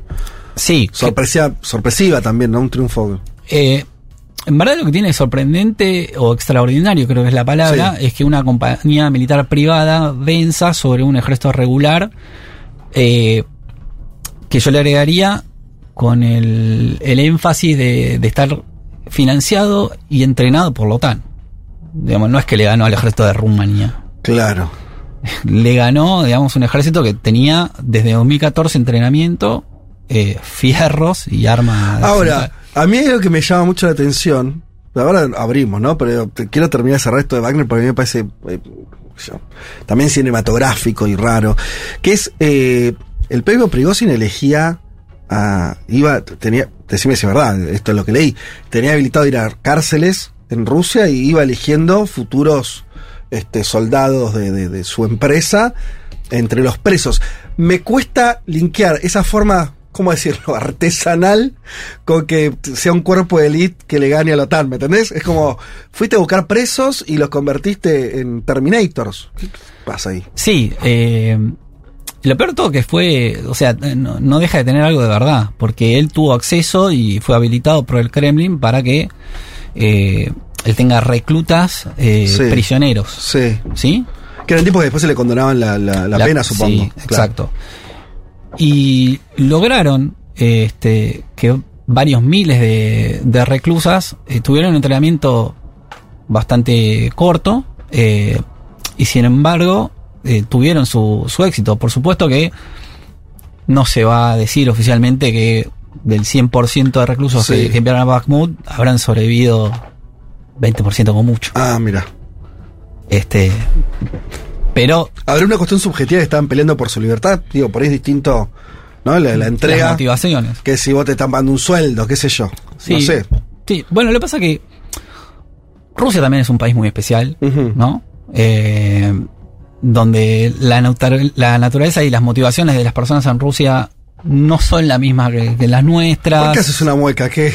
Porque es un país que, que tiene un romance histórico ¿Con la violencia? Con la tragedia. Ajá. Eh, más, más Tolstoy, sí, Sí, más claro. Sí, eh, y es algo que, que persiste, que es atávico, eh, que yo no puedo descindir de, de cualquier análisis, eh, digamos, eh, esa condición de lo ruso. Eh, y parece, digamos, algo de ficción, de película, pero realmente es así. Es, es un país que no tiene integrante en la familia que no haya sido víctima de los nazis, por ejemplo. Claro. Digamos, Sí, es algo sí, sí. como dato es descomunal. Mira. Está atravesado por la, por la tragedia todo el pueblo ruso. Por eso impacta tanto cuando Putin dice acá nos estamos jugando la supervivencia, ¿no? Toca una fibra que es lo que se conecta con eso que vos decís, con ese dato de, ¿no? De, la- de lo que caló esa guerra, de la Segunda Guerra. Sí, y, y podemos ir más atrás, digamos, son suceso tras suceso en la que eh, la continuidad o la supervivencia de, de lo que ellos entienden como el arma rusa estaba en juego. Eh, y es algo que creo que no hay una lectura correcta desde, llamémosle la OTAN o, o los Mm. Estados Unidos para ser más preciso, de hasta dónde se podía llegar este, con sus movimientos Mm. en, en Ucrania. Yo no creo que hace falta eh, hablar de ejército, por ejemplo, puesto en, en Ucrania, pero sí, digamos, que eh, tenga un decir en, en la política ucraniana cuando Rusia... Yo no creo que Rusia quería que fuera siempre prorruso, pero la búsqueda de neutralidad, de finlandización, eh, existía. Claro. Eh, Vos decís que- perdón. No, no, tenía alguna duda concreta porque él, cu- cuando Martín eh, presenta la, su perspectiva de, lo que pasó ayer, dice no es contra Putin, ¿no? Y uno ahora lee a Anthony Blinken, ¿no? Eh, secretario de Estado de los Estados Unidos de América, que dice, básicamente la crisis todavía no terminó, la crisis de Wagner no terminó, es un desafío directo a Putin. ¿Qué, qué puede estar pasando con Estados Unidos eh, desde ese aspecto? Si Estados Unidos puede tener algún vínculo con Wagner o no. O Eh, obviamente Estados Unidos como uno de los actores, si no el más importante obviamente del sistema internacional, no es inocente. Eh, o casualidad, ayer salió un- una noticia en la que ellos ya sabían, este, por informes de inteligencia, que Sí, lo acusan a Putin además de que sabía 24 Sí. horas antes también. realmente, o sea, mi, eh, mi reflexión es que si ellos sabían y existía, digamos, el, el conocimiento de que iba a haber un, un movimiento golpista o de sublevación y durante todo este tiempo ellos no prepararon nada a favor de Ucrania para explotar esa debilidad, Claro. eh, o mienten o son muy tontos. Claro. No me queda otra. Tontos no son. Por eso. Mienten. Mienten. Sí, es que todo, todo lo que vos, A ver. por lo que vos estás contando parece más una lógica interna. Me, me parece, me parece, digamos, una utilización muy efectiva. claro, lógica, obvia. Y de la información, me parece que eh, es completamente lógico y normal que digan algo así. Eh, pero tampoco fue inocente que digan que eh, Putin también lo sabía. Porque están, digamos, este, tratando de dar a entender que. Que dejó hacer, digamos. sí, o dejó hacer o fue incapaz. ¿No? Pero inocentes no son. Martín, con respecto a eso, eh, mi pregunta es, es, ¿qué preguntas te estás haciendo? O sea, ¿qué, qué cosas no sabemos eh, y qué eso es para vos lo más relevante, ¿no? De lo que no sabemos con todo esto que pasó en los últimos días. Eh, mira, yo venía viendo eh, desde junio, si mal no recuerdo, hay una declaración de Prigozhin donde él habla de un ejército ideológico. Lo cual yo una compañía militar privada con ideología ya me hace mucho ruido. Eh, porque de por sí una compañía militar privada representa un, un peligro, esto se sabe hace 500 años, lo escribió Maquiavelo, eh, pero que ya se dote de, de algún tipo de, de razón de ser por fuera de la plata. Sí. eh, Es más peligroso también. sí, porque esconde una ambición política, Claro, naturalmente. exacto. Eh, y después viene el problema de, bueno, una compañía militar privada necesita de un mecenazgo, necesita de la plata. No- No es que encontraron las armas y vamos. Eh, y ayer leí un- una de las 10.000 teorías que circulan ayer, que es la que más me cierra, creo que eso es lo que mejor puedo decir. Y es que esta sublevación, esta sonada, eh, por el timing, se da en un contexto eh, muy preciso. Es obvio que el, el ataque a esa base o esa guarnición de Wagner eh, en el día de anteayer sería, eh, fue falso. No ocurrió, fue el pretexto que utilizó Prigozhin para avanzar sobre el territorio ruso. Eso ya se, se puede saber porque ya circularon los mensajes de hace una semana de distintos combatientes de Wagner diciendo que se despedían de sus familias, que hicieran esto, lo otro. Pero eh, por otra parte, por la cantidad de armamento que, que movilizó Wagner, supimos que esto tenía una preparación bastante este, grande. La toma la- de, de Rostov de Don, ¿de eso estás hablando? Sí, digamos, todo el movimiento, todo el movimiento que hizo desde general. Lugansk hasta, hasta Sí. Rostov, eh, tenían un material este, enorme que no se condice tampoco con las acusaciones que hacía Shoigu de que no le pasaban armas. ¿De dónde salieron todos esos sistemas S-300 antiaéreos, eh, digamos, que le faltaban en Bakhmut? Ajá. hay algo ahí que ya no cierra. Eh, y por otra parte, eh, a las horas de, de la denuncia de Prigozhin y el avance sobre territorio ruso, empiezan a dar declaraciones de oligarcas exiliados rusos hablando de que hay que apoyar a Prigozhin. Ajá. ¿Cómo es esto? ¿Cómo que un liberal apoya un- Claro. una persona que de liberal no tiene absolutamente nada y que pone en riesgo eh, la estabilidad de tu país? Hay algo muy raro ahí. Eh, y se da en el contexto de que de haber existido una contraofensiva ucraniana exitosa, hoy el contexto político interno en Rusia sería otro. Entonces cuando yo voy sumando, digamos, una información con otra, digo, esto tiene meses de preparación y esto fue, digamos, un movimiento, digamos, quizás impulsivo de Prigozhin, al que puedo hacer algún tipo de analogía muy distante, pero con lo que pasó, por ejemplo, con Guaidó en Venezuela. Ajá. ¿Se acuerdan que Guaidó en un momento salió a la calle y fue como, no viene nadie? Sí. y se quedó solo. Eh, yo creo que con, Prias- con pasó algo parecido. Él esperaba ciertos apoyos que no tuvo. Exacto. Eh, Eh, apoyos del ejército. No solo apoyos del ejército, sino de distintos gobernadores con los que supuestamente tenía buena relación. Y Y en el- pero en ese sentido, ¿seguís pensando que no era contra Putin igual? yo creo que en todo caso él era una herramienta dentro de, digamos, este, de otras personas que podía ser contra Putin, pero su avanzada siempre fue contra Shoigu y Gerasimov. Claro. En todos sus, en todas sus declaraciones, incluso después de que Putin lo llame traidor, él no dice este, a este atorrante lo vamos a sacar. Dice, No, claro. creo que nuestro presidente eh, está equivocado. Eh, ¿Y por eso lo indultan también? Porque digo, uno tendería a creer que Putin, un hombre fuerte, ¿no? Con fortaleza, se produce lo que se produce ayer, actúa, ¿no? Van y lo detienen a este hombre. Bueno. En el medio se produce una negociación con Lukashenko. Yo creo que se le perdona la vida, básicamente, Sí. porque eh, en Rusia no resuelven esto con, con un juicio. Eh, yo creo que se lo perdonan por la gran incidencia que te- tiene todavía sobre una cantidad enorme de, de personal armado. Eh, creo que en los próximos meses podemos llegar a tener otra ¿Qué va, resolución. qué va a pasar con Wagner? Más allá de, de- digo, lo desactivan, no se cambia por la el, cara, por el cambia momento liderazgo. hay, yo escuché varias está cosas. haciendo clave la guerra. Sí. Es el que le dio más triunfos. Sí, sí. Claro. Por el momento yo escuché, lo que se sabe y es información ya oficial es que aquellos soldados de Wagner que no tomaron parte de- del asalto Mm. a, a Rusia van a firmar contrato con el ejército ruso. Eh, Le compran el pase oficialmente. Sí, vamos a, a llamar así, son agentes libres este, y firman con el club. Y mm, lo otro que sa- sabemos es que Prigozhin va a Bielorrusia.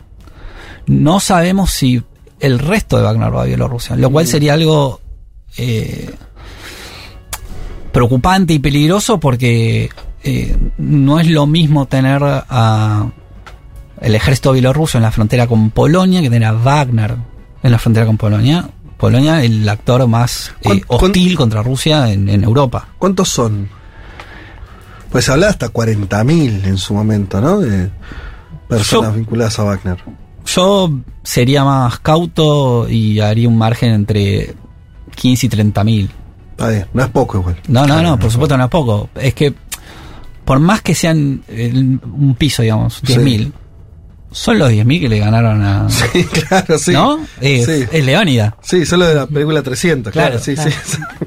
No es que estás mandando a. No, cualquiera. claro, claro, claro.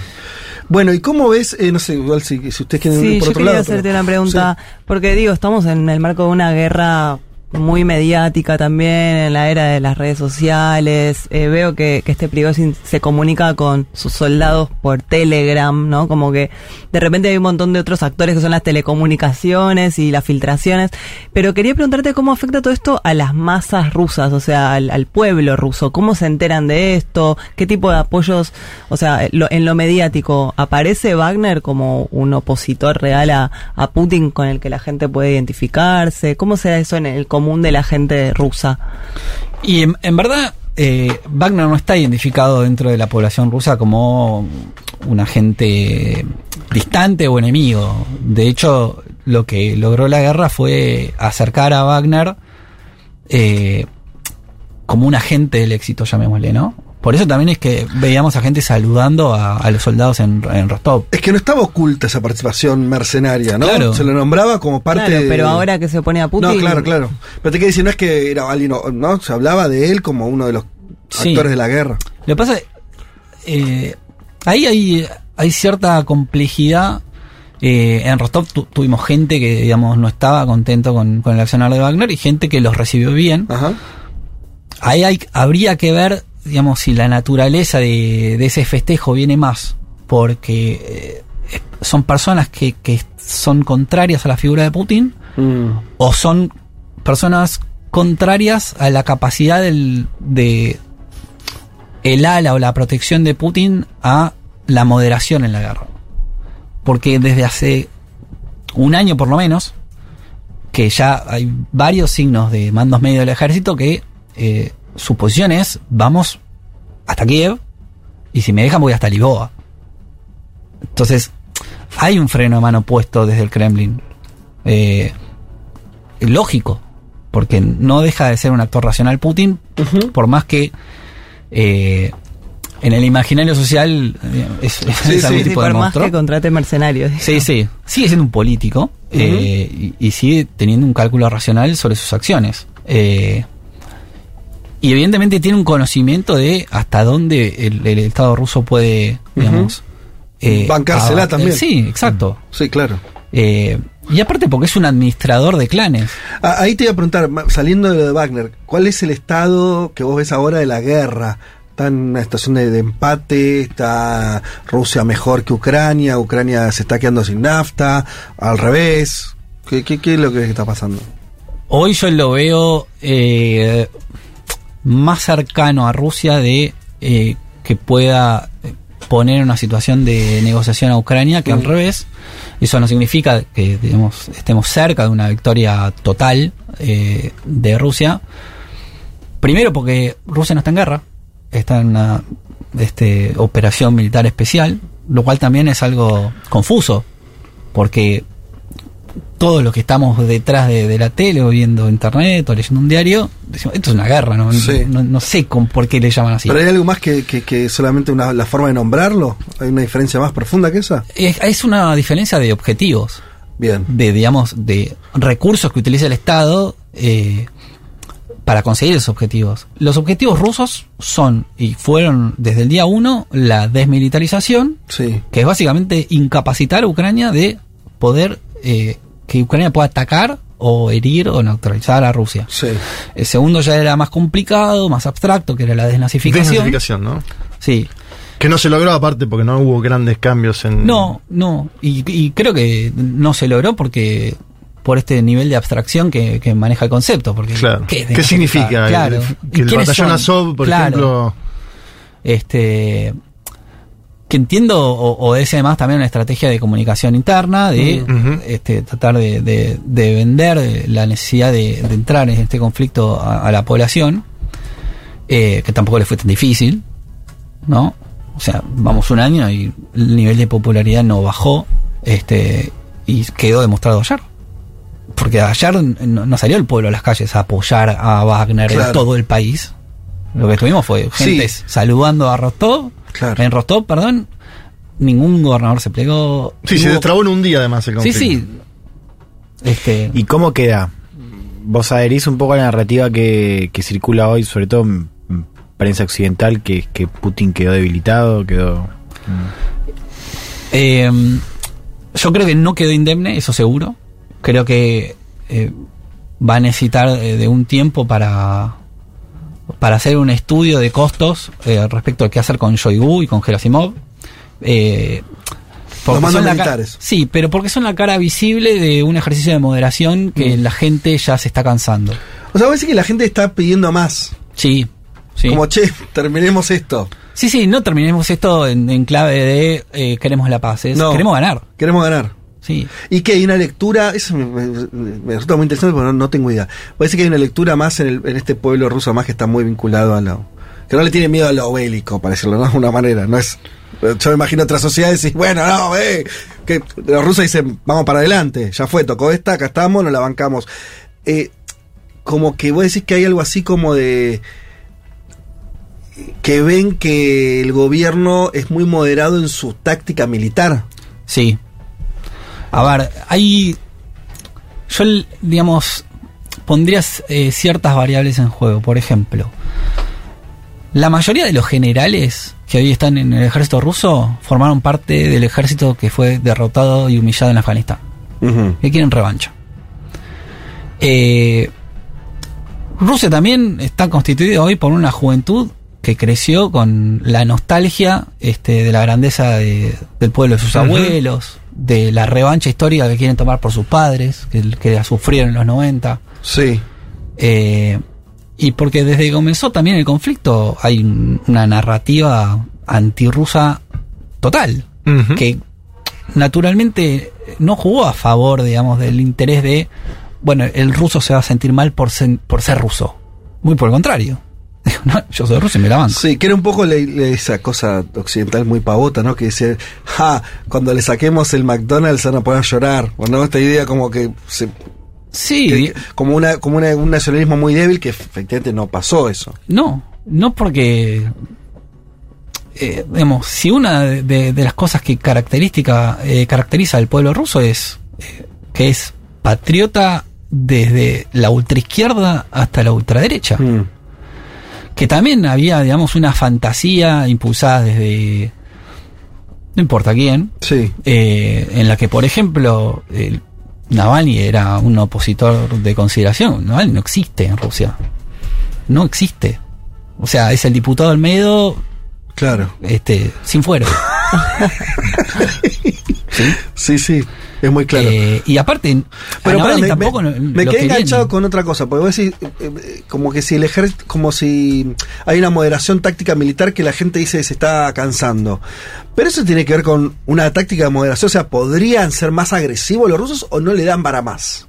No, sí, podrían, claro. ah, mira sí. vos. Claro, están ministrando, están, ¿no? Están, están en segunda ver. y podrían poner quinta. El problema es que. ¿Y cuál es, por También- qué no lo hacen? Yo creo porque eh, también avanzar agresivamente sobre ciertos, eh, por ejemplo, hacer un ataque hacia, hacia una ciudad, apuntar a civiles o dañar un edificio histórico, eh, también hay una respuesta que va a venir de la OTAN. Y el tema es lograr el equilibrio para que eh, exista una contención que quede en lo financiero. Porque, a ver, ni Estados Unidos ni Rusia quieren meterse los dos en el terreno y enfrentarse directamente. Sí. Hay otros que sí. Polonia sí, Letonia sí, digamos. Hay varios países que están ávidos de que se pudra, digámoslo así.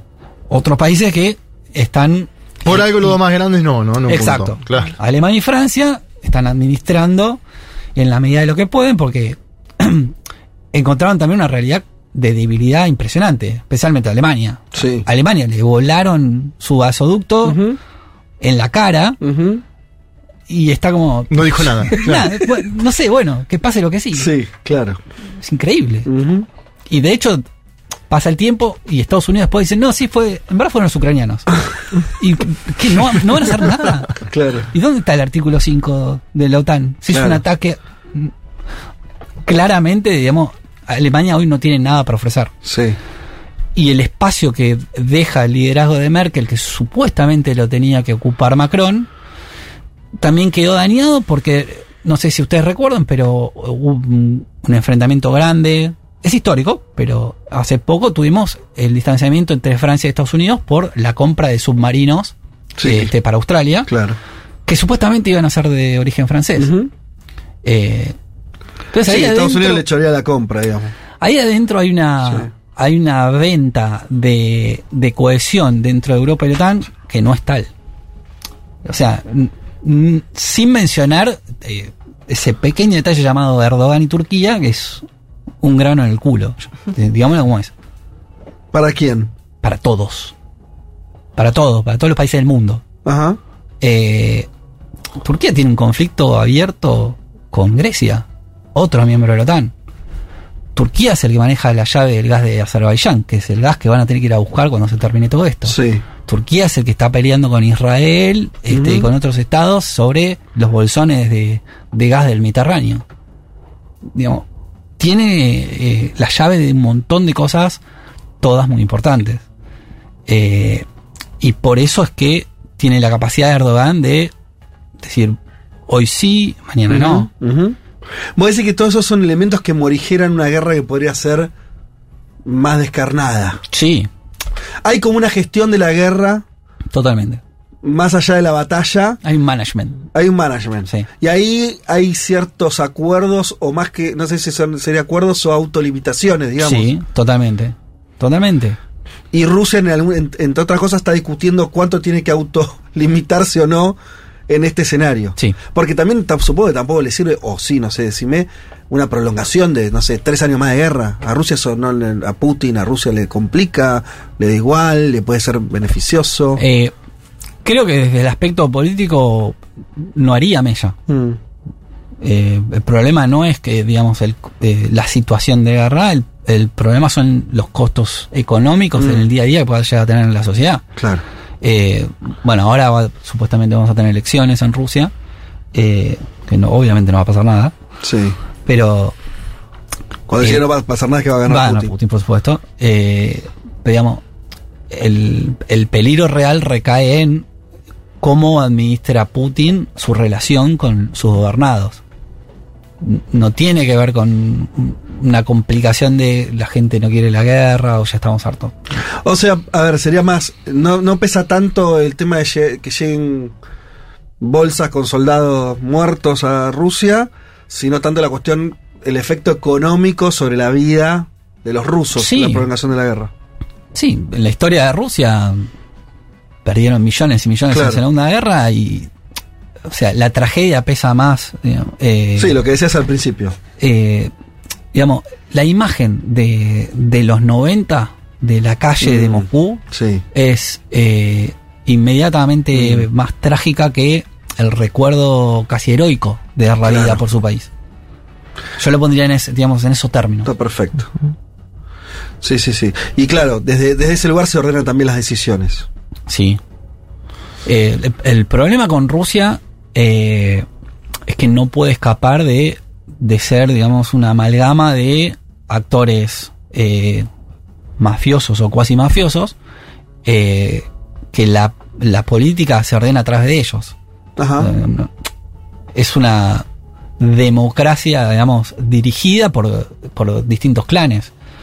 Y por eso también es la necesidad de hombres fuertes que logren administrar eso. La popularidad de Putin a esta altura, pues yo siempre uno ve esto de Levada, ¿no? Levada Center, Sí. que se dice que no es del oficialismo y que por eso se lo consulta mucho. Sigue siendo altísima. Sí. ¿Cuál es la explicación hoy de eso? La explicación es que no, no se modificó en absolutamente nada eh, las cosas que hicieron que Putin sea popular. Claro. Y es que Putin le devolvió a Rusia eh, una estabilidad, que es el elemento central de la política rusa. Eh, Sí, de la gobernabilidad de cualquier país también, ¿no? Sí, sí, por supuesto. Pero, pero en Rusia, que es un, un país que atraviesa, digamos, crisis eh, a niveles este, que no conocemos nosotros. Claro. Bueno, nosotros tuvimos un 2001 y fue como una locura, y un 2001 es un martes en Rusia. Eh, y entonces, volver a esto, ¿no? De, de ser un, un país nuevamente protagonista, prestigioso, que a los chicos este, les restaura el- la nostalgia de, la grandeza de sus abuelos, la revancha y la recuperación de, de, de los años eh, horribles que sufrieron sus padres. Eh, y todo eso se termina con Putin. Putin le devuelve a, a Rusia una vida que desconocían durante muchos años. Y eso simplemente no se puede olvidar. Decir, si este, este político no, no, no, no junta 50 mil millones de firmas, entonces no participa. No le importa a la gente. Esa es la dura realidad, pero no le importa a la gente.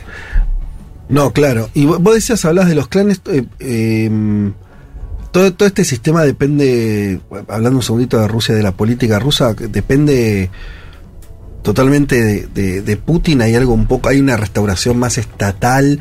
Digo esto para incluso adentrarme en alguna cuestión ideológica que siempre también es una especie de bruma, ¿no? Sobre Putin y esta idea. A mí me, me causa gracia, bueno, Twitter, ¿no? Pero est- estas acusaciones cruzadas donde están eh, los que acusan a los que creen que Putin es como el nuevo comunismo Comunista, claro, y no ¿no? sé qué, lo- ¿eh? pero al mismo tiempo la idea también simplificada, a mi modo de entender, ¿eh? quiero escucharte a vos como Putin es solamente un, eh, un representante, no sé, ultraderecha, bla. Digo, ¿qué está expresando en términos más ideológicos por llamarlo... eh, no sé, sistema de ideas. Vos describiste algunas que tienen que ver con el nacionalismo, con la cuestión de la patria.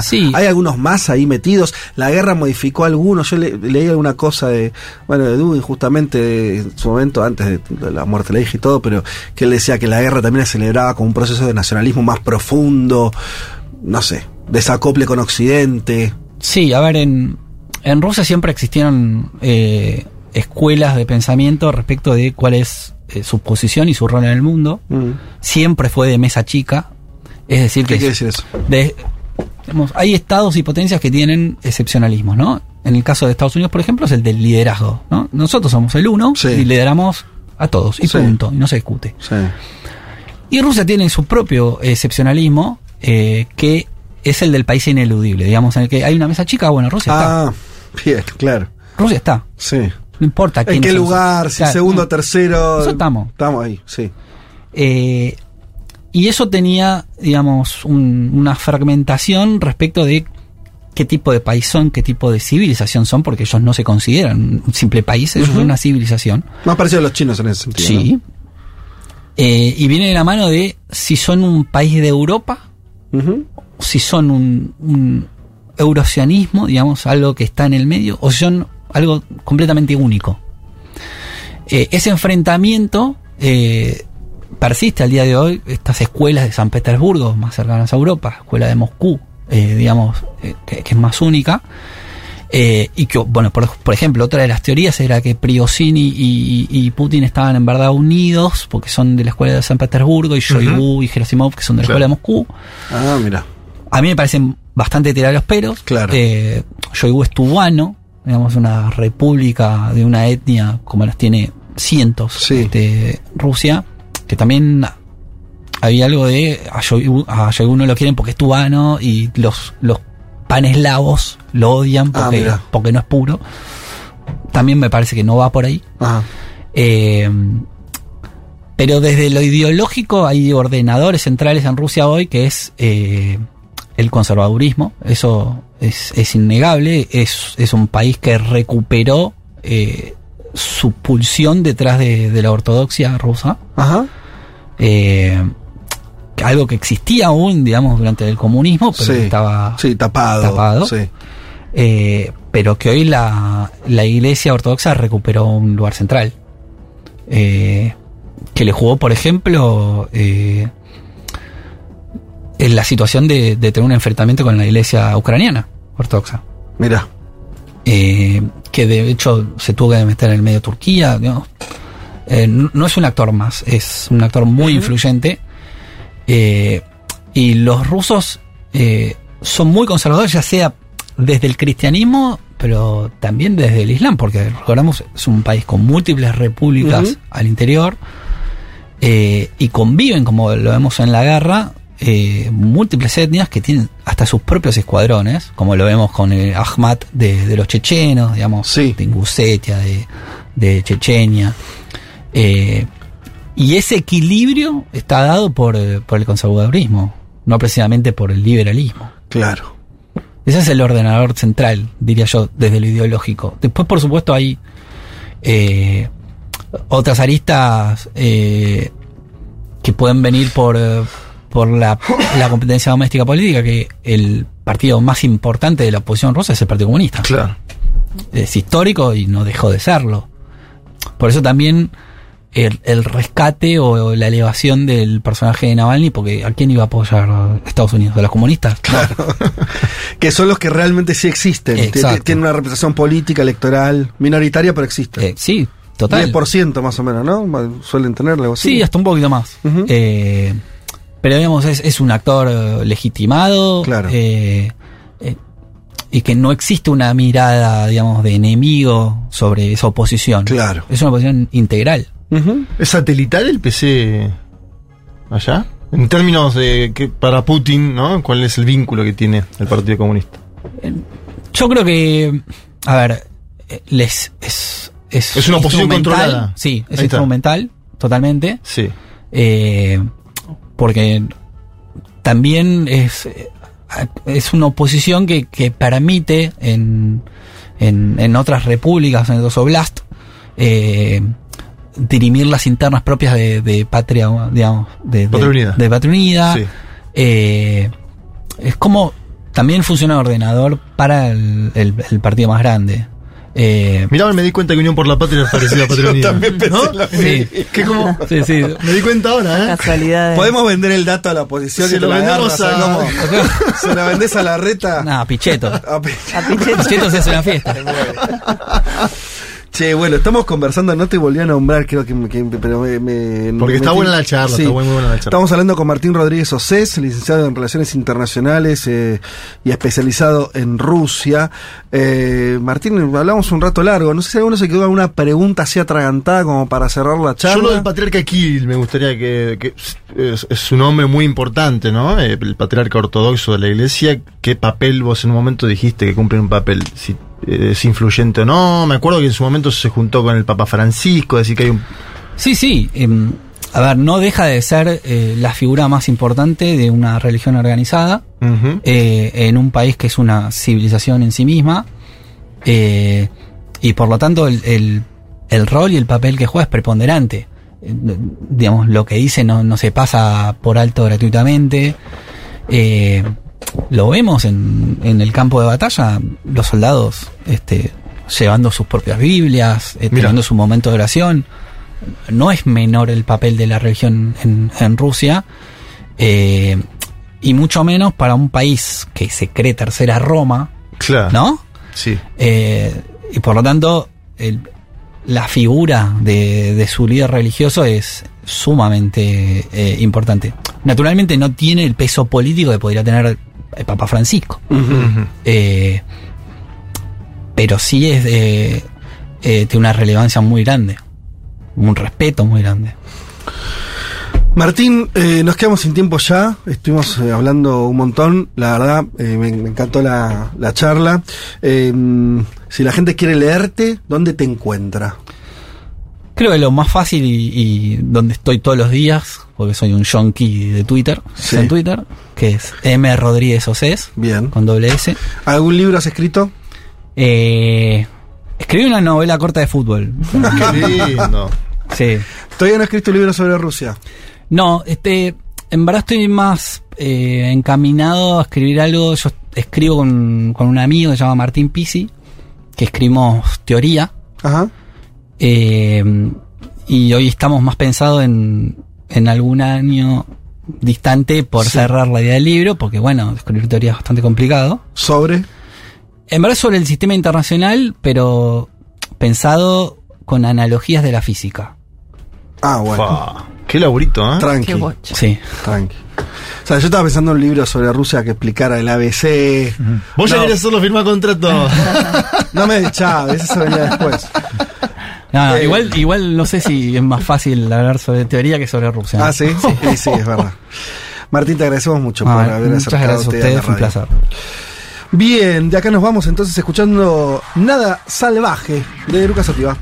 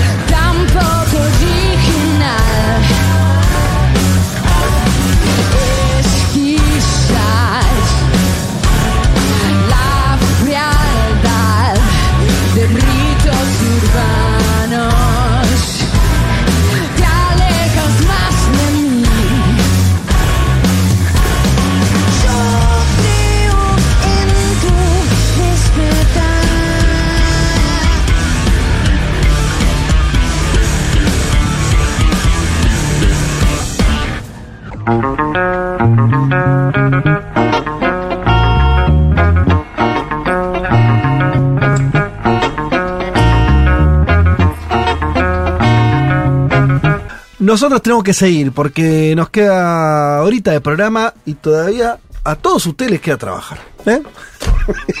Qué difícil. Así que vamos a empezar eh, con vos, Elman. Visita entonces del presidente indio a los Estados Unidos. Sí, les decía una visita a toda pompa, porque A toda si vieron pompa. algo. No, no vi nada. Cena con 7000 invitados. ¿7.000 invitados? Ceremonia. ¿Dónde haces una fiesta con carajo. 7.000 en Luna Park? Qué caro el cubierto, Sí, ¿no? el catering pensado para tanta gente. Eh, claro, lo que es una visita de Estado. La tercera, en la era Biden. Y acá ya hay una clave, porque. ¿Ya fue tres veces Modi? No, no. Tercera visita de Estado. O sea, es la tercera vez que Biden hace una visita de. Sí, Que recibe un invitado como una visita de Estado. Ah, no Es que cualquier, no cualquier presidente. Tiene una categoría. Claro, una visita de Estado. Es más tiempo, es otro tipo, o sea, es una comitiva más grande. E incluye todo esto, ¿no? Un, por ejemplo, un mensaje al Congreso del Claro. invitado. Eh, Harrison está reservado para las potencias, nunca le va a pasar a. Claro. ¿Qué sé yo? A un presidente argentino. Sí. Fíjate esto, hubo, además de Modi, eh, el caso de la presidenta de Corea del Sur y de Macron. Macron también viaja como visitante de Estado. Y ahí tenemos una clave, que es que hay un europeo y dos asiáticos, ¿no? Y esto vamos a charlar un poco hoy. O sea, esto tiene que ver con un movimiento de Estados Unidos en el Indo-Pacífico, que es la región del Asia-Pacífico, que incluye a India, siempre con China como prioridad, ¿no? O sea, el, cerco a China, o al menos la idea de contener a China en eh, la región de, de influencia. Eh, primera parada de Modi fue en Nueva York, ahí hizo un, una sesión de yoga en Naciones Unidas, estuvo eh, en el patio de Naciones Unidas haciendo, haciendo yoga. Cuando vino acá hizo lo mismo, ¿no? Es un muy afecto a hacer yoga en público en Narendra Modi. Sí, sí, es parte del soft power indio. Igual Sí. justo fue el día Eh, fue el Día internacional del Internacional yoga. del yoga, es Claro. cierto. Pero lo hace eh, en general En cuando- cada visita que va a otro país hace un yoga al aire libre. Y estuvo con Elon Musk, también reunido el lunes en Nueva York antes de viajar a Washington. Eh, interesante también, ¿no? Mira. Pensar esto. ¿Se acuerdan que hablamos hace unas semanas de Elon Musk como un tipo que venía teniendo cada vez más influencia Sí, a nivel política. de política? Claro, lo vimos con Ron DeSantis, el gobernador de Florida, candidato a presidente, precandidato a presidente, y ya lo vemos ahora más a nivel geopolítico. Es geopolítico, pero también es económico. Más está intentando entrar al gran mercado de India, país más poblado del mundo, tanto con Tesla como con SpaceX. Recordemos más ha concedido entrada a China, algo que Claro. otros como Zuckerberg no han hecho. Ahora intenta consolidarse con, con India. Hay algo interesante en el caso de Twitter, porque ustedes saben que Modi había tenido bastantes roces con la junta anterior de Twitter por, por ejemplo, bloquear, bloquear la, la aplicación en, para que no se tuitee en algunos lugares del país, ¿no? En momentos de convulsión social. Bueno, con esta administración de Twitter se llega un poco mejor en ese sentido. Ah, mira vos. En términos de libertad de expresión. Eh, de Nueva York se fue a Washington, les decía, recibido por Biden. Tratado casi como un aliado europeo, ¿no? En general, uno sabe que el tono de Estados Unidos para con aliados, eh, los más cercanos son los de Europa, y hay otros países que son estratégicos en el vínculo, pero uno escucha a Biden en la visita a Modi y, se da cuenta que le ha puesto mucha importancia al vínculo entre Estados Unidos e India. Escuchemos cómo lo recibía Biden a Narendra Modi en Washington. I've long believed that the relationship between the United States and India is one of the will be one of the defining relationships of the 21st century. Two proud nations, two proud nations whose love of freedom secured our independence, bound by the same words in our Constitution. First three words: We the people. Durante mucho tiempo he creído que la relación entre, entre India y Estados Unidos será una de las relaciones definitorias del siglo XXI, dos naciones orgullosas cuyo amor por la libertad aseguró nuestra independencia, unidos por las mismas palabras en nuestras constituciones, nosotros el pueblo. Interesante también esto de, mm, o sea, ahí tenemos dos cosas, ¿no? El caso de eh, la vitalidad que le pone Biden a eh, el vínculo con India, esto de que va a ser un vínculo central para el siglo XXI, y después lo de el amor por la libertad y demás, porque hubo mucha crítica por izquierda, ¿no? Por la cuestión de derechos humanos en India, vinculado, por ejemplo, al tratamiento eh, con respecto a la población musulmana. Hubo críticas de la propia bancada demócrata, por ejemplo, Ilan Omar, que es una eh, parlamentaria de origen musulmán, eh, que, eh, bueno, criticó por supuesto la visita de Modi. Ahora sirve también para entender los casos de ambigüedad o cuando el realismo acá se impone, ¿no? O sea, en general, o sea, nosotros vemos como Estados Unidos, por ejemplo, en Arabia Saudita, ha logrado, o sea, siempre paliar las críticas de derechos humanos para privilegiar la cuestión estratégica. Y acá entramos ya un poco en, en el marco de la columna que tiene que ver con esto de cómo India para Estados Unidos es una pieza clave en una estrategia del Indo-Pacífico para contener a China, aprovechando esta tensión cada vez más fuerte entre India y China en la frontera. O sea, una frontera que se vuelve a, a militarizar en 2020 con un enfrentamiento que deja decenas de muertos y refleja también cierta inquietud que tiene India con, eh, por ejemplo, acercamiento de China con Pakistán, ¿no? Y en la región, entonces no es solamente la cuestión de la frontera, sino también eh, la política exterior de China en eh, la región. India, recordemos, parecía, por ejemplo, de, del Quad, que es este diálogo cuadrilateral entre Estados Unidos, India, pero además Japón y Australia, ¿no? O sea, ya está India jugando a nivel de seguridad con estos jugadores. Y lo interesante de esta visita, digo, en términos de qué produjo, bueno, se firmaron varios acuerdos, pero hubo acuerdos importantes en materia tecnológica, o sea, de producción de tecnología de Estados Unidos a India, y en materia de defensa. Entre otras cosas, Estados Unidos le va a vender drones a India. ¿Se vio como un parteaguas o es parte o, o- o no o es una continuidad? Yo creo que rompe una algo profundización. Es que ahí está el tema, porque ¿por qué es importante esto de las armas? Porque en general el aliado tradicional de India a nivel de defensa es Rusia. Claro. Y lo que estamos viendo es como a nivel, o sea, ya veníamos viendo una convergencia en materia diplomática, ¿no? De política exterior, en estos diálogos que les contaba recién, más informales, ya estamos viendo un vínculo más espeso, más, más contundente a nivel de defensa. Eso para India empieza a romper un poco esa posición de neutralidad, porque Mm. India siempre lo había tenido como un valor, Sí. esto de eh, la independencia y la autonomía, lo vemos ahora cada vez más volcado a Estados Unidos, ¿no? La pregunta es en qué lugar queda con Rusia, porque también es importante entender esto. eh, en la guerra, India se mantuvo neutral, o sea, no se sumó al coro de, de sanciones, e inclusive en Naciones Unidas, India Sí, sí. se abstuvo, o sea, mantuvo la misma pos- posición diplomática que China o países como Brasil. Y fue además uno de los salvadores de Rusia en términos de la venta de, de petróleo. De petróleo, yo se los, se los conté acá. India antes compraba, antes de la guerra compraba 90.000 barriles de crudo por día. Ahora compra 600.000. Mirá O sea, es un aumento exponencial. India y China fueron los que salvan a Rusia de la pérdida de clientes en Europa. Eh, con lo cual, digo, esa pregunta está buena porque eh, hay que ver si estamos viendo una simplemente un- un- una profundización, o sea, más acercamiento, o si ya empieza a haber otra cosa, ¿no? En términos de cierta ruptura eh, de India con eh, países como Rusia o China, o no ruptura, pero sí un poco más de alejamiento. No lo vimos en la guerra, pero estamos yendo quizás a un contexto global donde es muy difícil mantener esa autonomía. Yo vi una pavada, ¿no? Pero como síntoma de eso, no me acuerdo que vieron que hay algunos dirigentes chinos que tienen eh, habilitado ser muy activos en Su Twitter. Twitter, sí. No me acuerdo cuál era.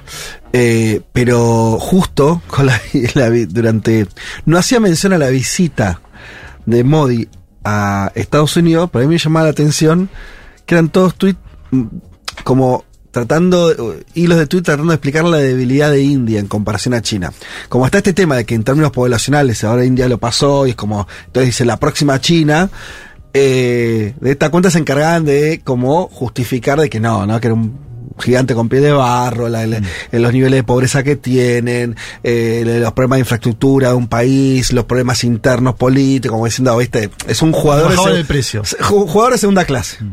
Pero digo, una pavada, pero está en- me parece en función de esto que está contando Juan, ¿no? Donde de pronto India empieza eh, Sí. a hacer algún gesto, por lo menos de acercamiento a Occidente. Y otro dato más, que es que en ese escenario multipolar lo que estamos viendo es a Rusia cada vez más, eh, más cerca de China y un rol más secundario.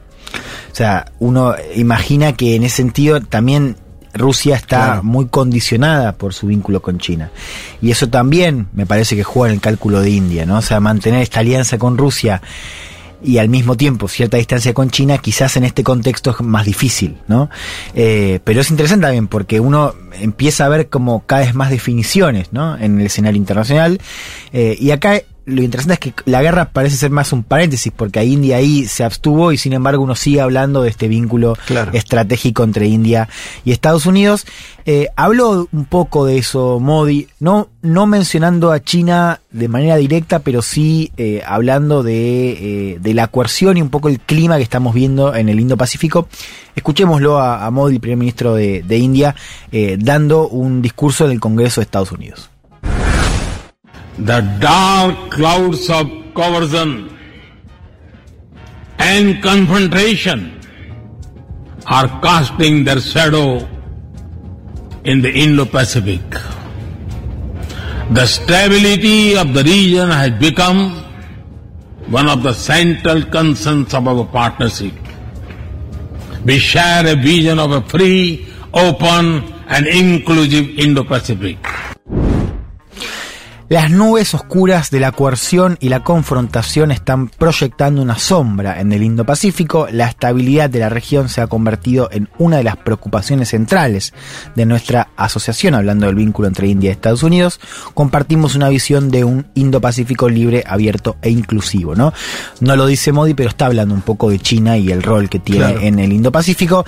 Atrás de Modi, en el, en el discurso, ¿no? Estaba eh, Kamala Harris, que es de origen indio, la vicepresidenta de Estados Unidos, eh, estaba también como invitado, eh, no ahí, pero sí en esta cena que les contaba, eh, Sundar Pichai, que es el CEO de Google, también de origen indio, y estaba también Tim Cook de Apple. ¿Por qué menciono esto? Porque... mm, India también está intentando aprovechar esta disputa eh, con, entre Estados Unidos y China para que las tecnológicas, como por ejemplo Apple, muevan su. Claro, de China a la India. Exacto. Jugada, jugada casi de pizarrón, ¿no? Sí, de pizarrón, pero es eh, significativo. O sea, estamos ya pensando guita. en mucha guita y, y- y claro, uno piensa en, en eso, ¿no? Pues estamos discutiendo ahora eh, la cuestión de las cadenas de suministro, o sea, de un contexto hiperglobalizado, o sea, se diseña en Estados Unidos, se produce en China. Eh, uno escuchó en la pandemia, sobre todo voces en Europa, que hablaban del reshoring, o sea, de traer para Occidente. India dice, no hace falta, déjame Paramos acá. yo te la cuido, digamos, ¿no? Yo no soy China. Bueno, Yo no interesante. soy hoy China. ¿Cómo? No, digo, yo no soy hoy China. Hoy, claro. Eh, Porque hay algo de la India que es como China uno- unos años atrás. Sí, bueno, ahí es que también hay, algo Hay una lo cosa que decían esos tuiteros chinos que tienen un poco de razón. Sí. O sea, India no es China, digamos. De, de algún aspecto. Eh, claro. Eh, Pero sí tiene ese desarrollo. Se- eh, como China fue abandonando esto de ser la fábrica del mundo. Sí. Aparte, eso sí lo empezó a tomar India. ¿No? Como lugar más de, con valor, me- menor valor agregado, todavía cosas como más, este, una industria más de, de menor sofisticación, pero Claro. empieza a haber una cosa ahí. Sí, u otros países con menos volumen geopolítico, Vietnam. ¿no? Digo, países que no tienen Bueno, claro. tanto peso, o sea, que no, no, no pueden hacer esa apuesta que está haciendo Modi eh, con este viaje a Estados Unidos y juntándose con eh, varios, ¿no? Digo, digo, Tim Cook, el de Google, les contaba de Elon Musk el lunes previo a su visita a eh, Washington. Hubo respuesta por parte de China. eh, Wang Yi, que es el jefe de los diplomáticos, decía eh, que los, cálcu- los cálculos geopolíticos de Estados Unidos no son difíciles de leer, ¿no? Avisando un poco eh, sobre la intención de, Sí. de la visita de Estado de Modi. Habló de los esfuerzos rigurosos de la administración Biden para fortalecer los lazos comerciales y económicos con India como algo destinado a frenar el desarrollo económico de China. Y después dice esto de, bueno, India puede, tiene derecho a elegir políticas económicas y comerciales favorables para sus propios intereses, pero debe abandonar el cálculo geopolítico, así como considerar unirse al juego imprudente y egoísta de Estados Unidos. Ah, bueno. ¿No? O sea, ¿Quién dijo eso? eh, Wang Yi, el anterior canciller de Xi, ahora es el jefe de la diplomacia Ah, china. bueno, ahí hay unos tiros- unos Sí, tiros sí, es- bastante es, evidentes. Una persona bastante, es el jefe de los diplomáticos eh, chinos eh, dirigiendo el mensaje a, mm, a India. Cierro con esto, lo hago Sí. cortito. Eh, les conté de, bueno, hablamos un poco del triángulo, ¿no? China, Estados Unidos e India. Eh, cierro con esto. Blinken estuvo a principios de la semana, el lunes estuvo reunido en, en Beijing eh, con Xi Jinping y con la diplomacia, con su contraparte chino. Esta visita que se recuerdan fue postergada por el incidente del, del globo chino, del globo espía Bueno, eh, Sí, claro. fue una visita un poco para bajar las aguas y mantener canales de, de- de diálogo abierto. Eh, y al día siguiente dijo que, hay- que había que dejar atrás el, el problema este del, del- del globo chino, de los globos. Eh, y a todo esto, digo, el, el día siguiente, o sea, cuando Blinken ya de tarea cumplida, Biden está hablando de esto en un evento eh, para juntar fondos en California y dice, che, muy bien, Blinken. Y Que le fue bien, hablando- le fue bien en su visita Sí, en y empieza como a divagar. Esto es eh, textual, no, no, no hay video, pues está, Ah. está lleno de periodistas, por Sí. eso lo citaron on the record, pero no, ha- no, No hay está registro. filmado. Claro, no, no hay registro visual. Eh, está hablando de la, del- del globo y esto de lo que, de lo que había pasado. Hijo, cuando no saben lo que, porque ha- habló de que Xi no sabía, no, no, sabía, no sabía que tenía el globo adentro, no sabía de los globos. Y, y habló de que esto era una gran vergüenza para los dictadores, ¿no? Por supuesto, China eh, con el rótulo de dictador salió el día siguiente a eh, cruzar directamente a Biden, pero digo, esto pasaba mientras Blinken estaba en China justamente intentando resolver y bajar la tensión. Bien. Eh, que parece como que se fue de boca, digamos, no parece Sí. ser algo que... Claro, muy pensado. Claro, exacto. Eh, bueno, algunas instantáneas, ¿no? Digo, esto de Bien. India, China y Sí. Estados Unidos en este contexto global. Muy lindo. Hasta las 3, Federico Vázquez, Juan Elman, Violeta Weber, Malena Rey y Juan Manuel Carg hacen un mundo de sensaciones.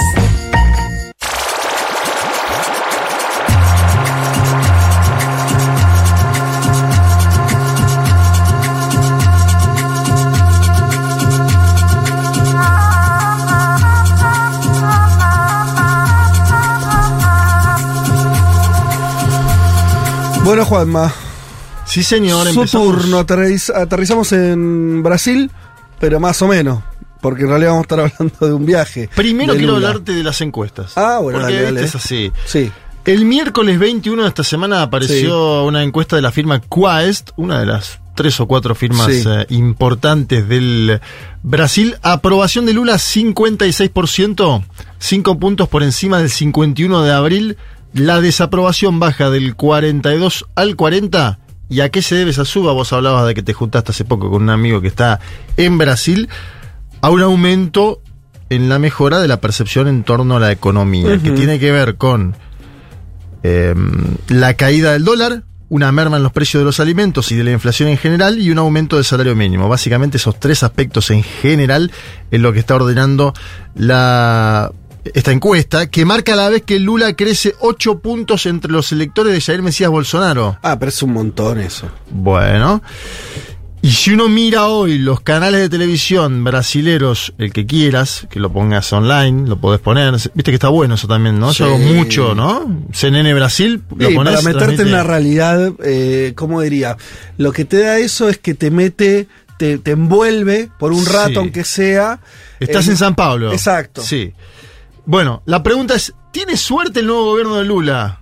¿O no tiene suerte? Ya están diciendo algo bueno está pasando. Sí, ¿no? pero, claro.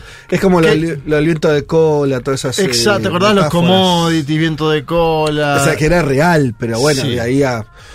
En el lulismo que te dicen, no, estos, nosotros estamos trabajando para que estos datos Sí. económicos sean así. La derecha dice, esto es lo que dejamos nosotros ordenado, la ortodoxia económica de Guedes. Viste que cada uno de estas... Sí, es verdad que Brasil, esto último comentario sobre lo que hablé con mi amigo me pareció importante, que Brasil tiene un peso también, que es que, y esto a diferencia por ahí de Argentina, ¿no? Que hay un cambio de gobierno y, y llegan y está, de pronto te es una deuda de 50 mil millones de dólares, después no tenés reservas en el Banco Central, viste como el nivel de desbarajuste de cambios de administraciones. eh, eh, eh, Claro. Allá la plata que dejó Lula de los primeros mandatos todavía está hoy, digamos. Exacto. Sí, es, verdad. es Por ahí verdad. por ser país medio potencia, ¿no? Digo, otra escala. Hay otra escala ahí. Sí, y tenés una derecha, entre comillas, nacionalista en muchos aspectos, ¿no? Sí. Eh, que es distinta a la nuestra, ¿no? Un poco más... eh, Sí, pasa que tuviste la experiencia de Bolsonaro que fue bastante Es cierto, disruptivo. es cierto. Pero hay algo como de- del país que sigue funcionando, ¿no?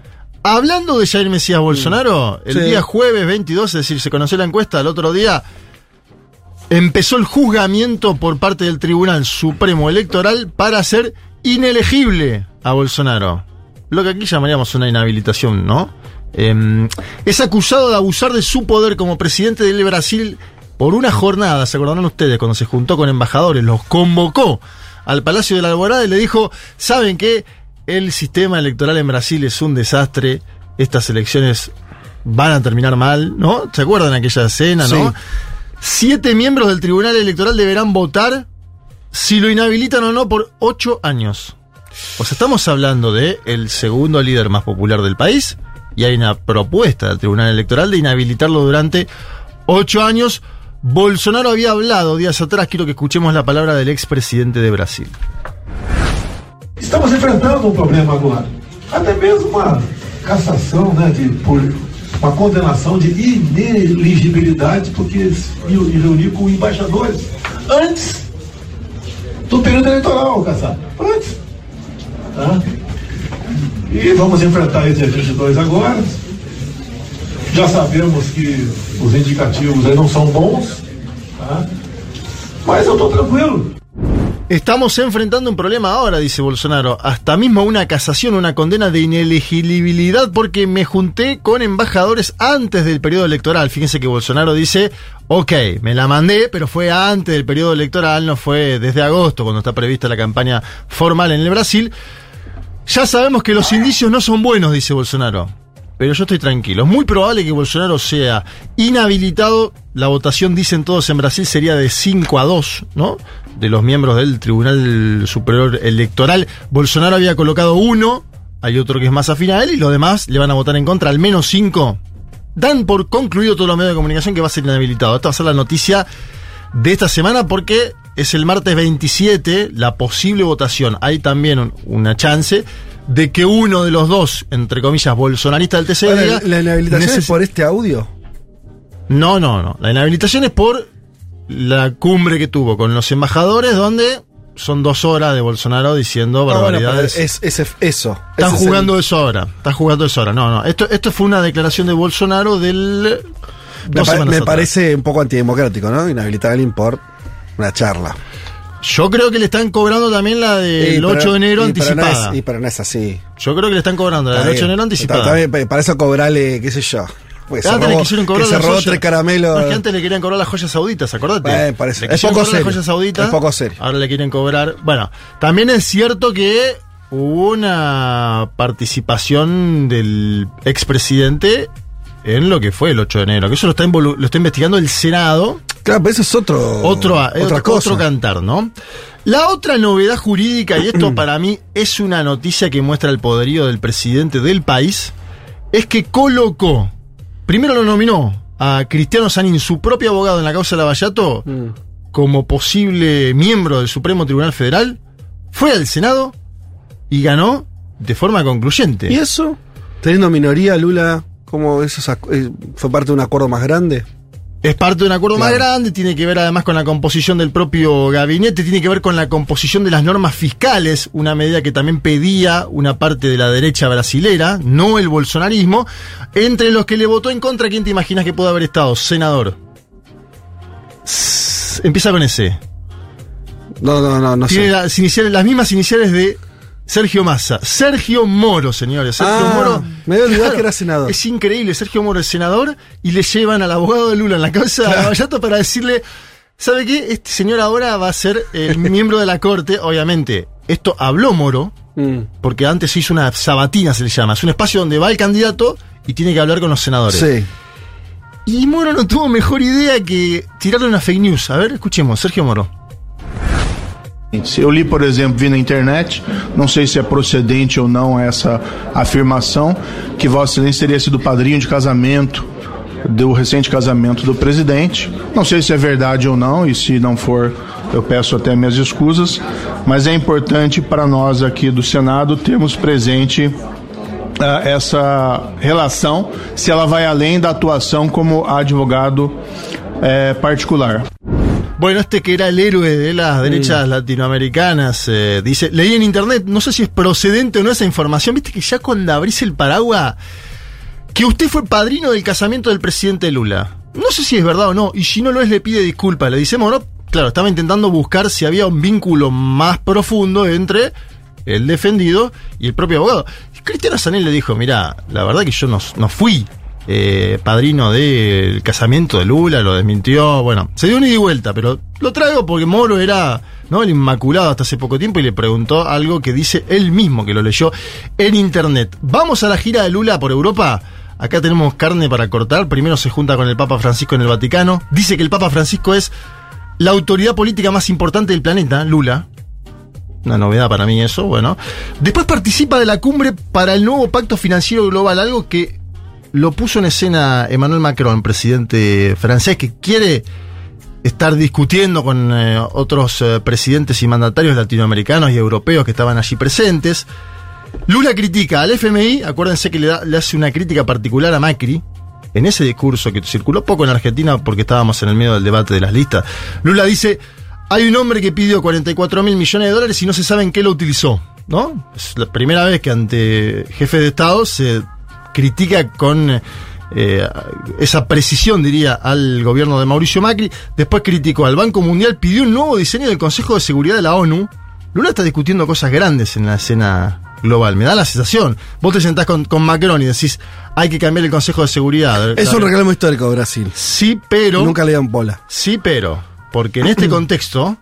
eh, dice el mundo no es el del 45, no es el de Sí. 2023. Me da la sensación de que está ahí buscando eh, un nuevo protagonismo de Brasil, ¿no? Esto del Brasil volvió después de Bolsonaro, Bolsonaro aislacionista, etcétera, etcétera. Y también acusó a la propia Unión Europea frente a Macron. La imagen es increíble porque están al lado, uno al lado del otro. Lula dice que la Unión Europea está amenazando a Brasil. ¿Por qué? En torno a eh, el acuerdo comercial Unión Europea Mercosur porque le piden una carta adicional que salió hace poco tiempo atrás. Supone esta carta adicional sanciones a los países sudamericanos y particularmente al Brasil en caso de que no cumplan los acuerdos climáticos establecidos en el Acuerdo de París del año 2015. Y Lula le dice, los primeros incumplidores son ustedes. Ujú. ¿Qué nos vienen a pedir a nosotros? Bueno, hay una discusión ahí eh, histórica, también te diría. Eh, si les parece, escuchamos a Lula en torno a la Unión Europea y Brasil. E aí nós precisamos tratar dos acordos internacionais, dos acordos comerciais. Os acordos comerciais têm que ser mais justos. Eu estou doido para fazer um acordo com a União Europeia. Mas não é possível. A carta adicional que foi feita pela União Europeia não permite que se faça um acordo. É preciso, nós vamos fazer a resposta. E vamos mandar a resposta, mas é preciso que a gente comece a discutir. Não é possível que nós temos uma parceria estratégica e haja uma carta adicional fazendo ameaça a um, a um, a um parceiro estratégico. Los acuerdos comerciales tienen que ser más justos. Yo quiero un acuerdo con la Unión Europea, pero no es posible la carta adicional que fue hecha por la Unión Europea y no permite que se haga un acuerdo. Vamos a contestar, dice Lula. Es necesario que empecemos a discutirlo. No es posible que tengamos una asociación estratégica y una carta adicional haciendo una amenaza a un socio estratégico. Decir la palabra amenaza al lado de Manuel Macron, bueno, denota ahí la intención de volver a discutir esto, que a la vez sigue trabando el acuerdo. Acuérdense que vino von der Leyen a Sí, Brasil. sí, lo hablamos la semana pasada. eso, von der Leyen fue a Brasil a decir, Sí. Lula, vamos, aceleremos, y Lula dice, pero bueno, ustedes me taponean esto con la carta de intención. En el medio de todo esto también Lula, y esto, presten atención también, porque nombraba a Juan a la India, ¿no? Lula le vuelve a tomar un, le vuelve a dar un papel protagónico a los BRICS en el escenario internacional, o al menos es lo que busca. Y fíjense lo siguiente, pone la discusión de nuevas monedas, lo está haciendo en Europa, ¿eh? Europa tiene una sola moneda, el euro. Pone la discusión de nuevas monedas en el escenario internacional para intercambiar, algo que lo viene haciendo y lo hizo en China, pero una cosa es decir en China que es desdolarizar el comercio exterior, y otra cosa es ir a Europa, ¿no? Siempre aliado de los Sí. Estados Unidos de América, a decir lo mismo y a decir, vamos a tratarlo en la próxima cumbre de los BRICS. Como que le está diciendo, muchacho, yo vengo acá, pongo la cara, lo veo usted y lo saludo, pero los europeos en la política internacional hoy van atrás de otro. A ver, escuchemos a Lula hablando sobre las nuevas monedas. E tem gente que se assusta quando eu falo que é preciso criar novas moedas para gente fazer comércio. Eu não sei por que, que Brasil e Argentina têm que fazer comércio em dólar. Por que, que a gente não pode fazer nas nossas moedas? Eu não sei porque Brasil e China não podem fazer as nossas moedas. Por que, que eu tenho que comprar dólar? Então essa é uma discussão que está na minha pauta. E se depender de mim, ela vai acontecer na reunião dos BRICS, que será em setembro. E vai acontecer também na reunião do G20, porque nós vamos precisar colocar mais companheiros africanos para participar do G20. Dice Lula, hay gente que se asusta cuando yo hablo que es necesario crear nuevas monedas para comerciar. No sé por qué Brasil y la Argentina tienen que hacer su comercio en dólares. No sé por qué Brasil y China no pueden hacerlo en sus monedas. Esta es una discusión que está en mi agenda y si depende de mí se va a dar en la cumbre de los BRICS que será en septiembre y también en el G20 dice Lula. Atención, porque necesitamos más compañeros africanos para participar en el G20. Es decir, el tipo está en, una, en un discurso de media hora discutiendo el orden internacional derivado del acuerdo de Bretton Woods, ¿no? Que lo vienen haciendo, que no es una novedad, Sí. yo creo que sí ya es una novedad que vaya a Europa. Una cosa es decir en- esto en China, ¿no? Decir hay que negociar todo de vuelta. Otra cosa es ir a Europa y decirlo en la cara de Macron, dejen de amenazarnos, etcétera. Más tarde fue invitado a un festival llamado Power Our Planet, invitado por el cantante de Coldplay, el señor Chris Martin. Sí. Creo que tiene un muy buen vínculo entre ellos. Cuando Coldplay tocó en Brasil, le dio una guitarra eléctrica a Lula. Ah, mira. obsequio. Sí, tiene un- y Viste que esas cosas pasan. ¿no? La guita la hicieron acá, loco, igual, ¿eh? En Argentina, ¿no? Y no sé si se le hicieron 10 Maracaná. No creo, no. Bueno, se hicieron pero- 10 Maracaná. No, no tengo entendido que el presidente de la nación acá ya se haya Sí, vinculado bueno. con Chris Martin, ¿no? Ahí no sé si no- hubo una falta de entendimiento. Puede ser. Eh, Messi sí se sacó la foto con Chris Martin, pero Messi. en España. Ah, Messi. cierto. Bueno, nuestro embajador del mundial. Eh, habló, tuvo críticas también sobre la contaminación del mundo y, dijo que eran los países industriales. Termino con un punto que va a generar polémica en Brasil y que en Argentina también se va a colar en la agenda A ver. presidencial. Dice los medios brasileños Globo News, no vi ningún periodista que lo haya dicho acá, por ahí circuló y pido perdón, que Joseph Biden, el presidente de los Estados Unidos de América, va a hacer una gira, una visita en Argentina y Chile en el mes de agosto. Es decir, ¿Qué? estamos en 25 de junio, según Globo News, que tiene Ah, pero bastante información. vienen, vienen a ordenar de verdad. Porque son en agosto, o sea que es.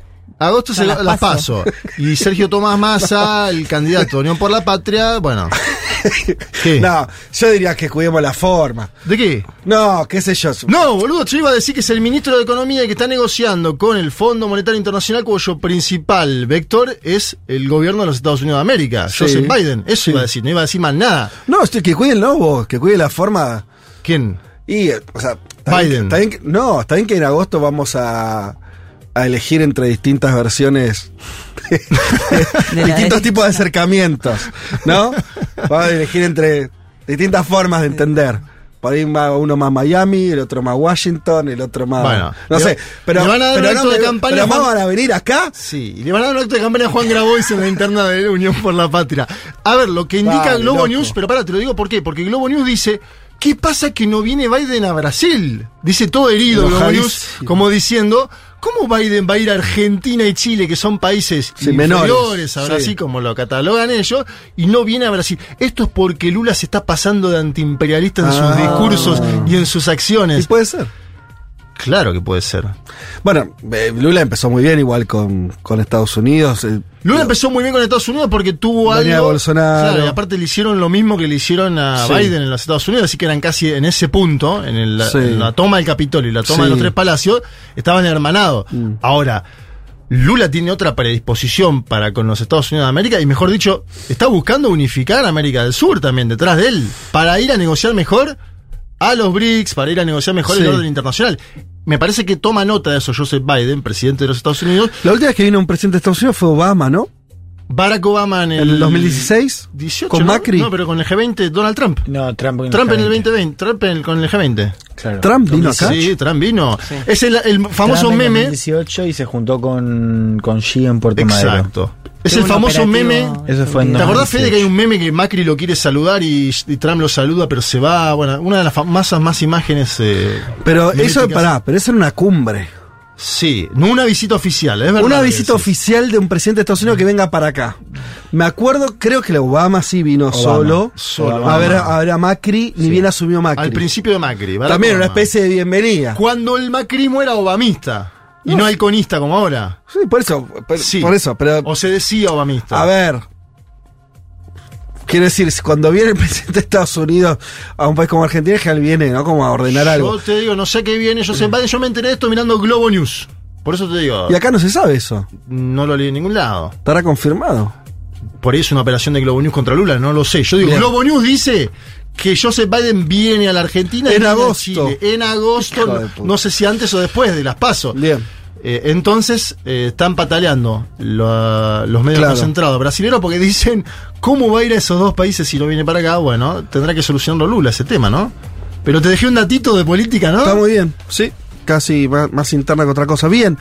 Bueno, Juanma, interesante entonces la, la gira de Lula por Europa, además de, de una especie de, de actualización o microactualización de lo que está ocurriendo con si los se inicios vota del la gobierno de de Bolsonaro esta semana, Brasil va a ser noticia internacional. Y ¿Y acá sabes cómo se va a meter eso en la campaña? ¡Oh!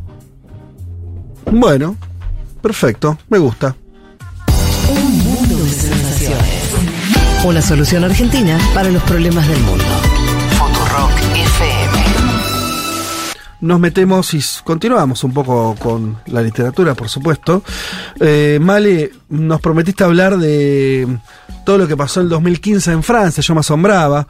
No, recordaba que el atentado a la revista Charlie Hebdo fue el mismo año del atentado múltiple en París, eh, entre ellos al, al club Bataclan. Bataclan.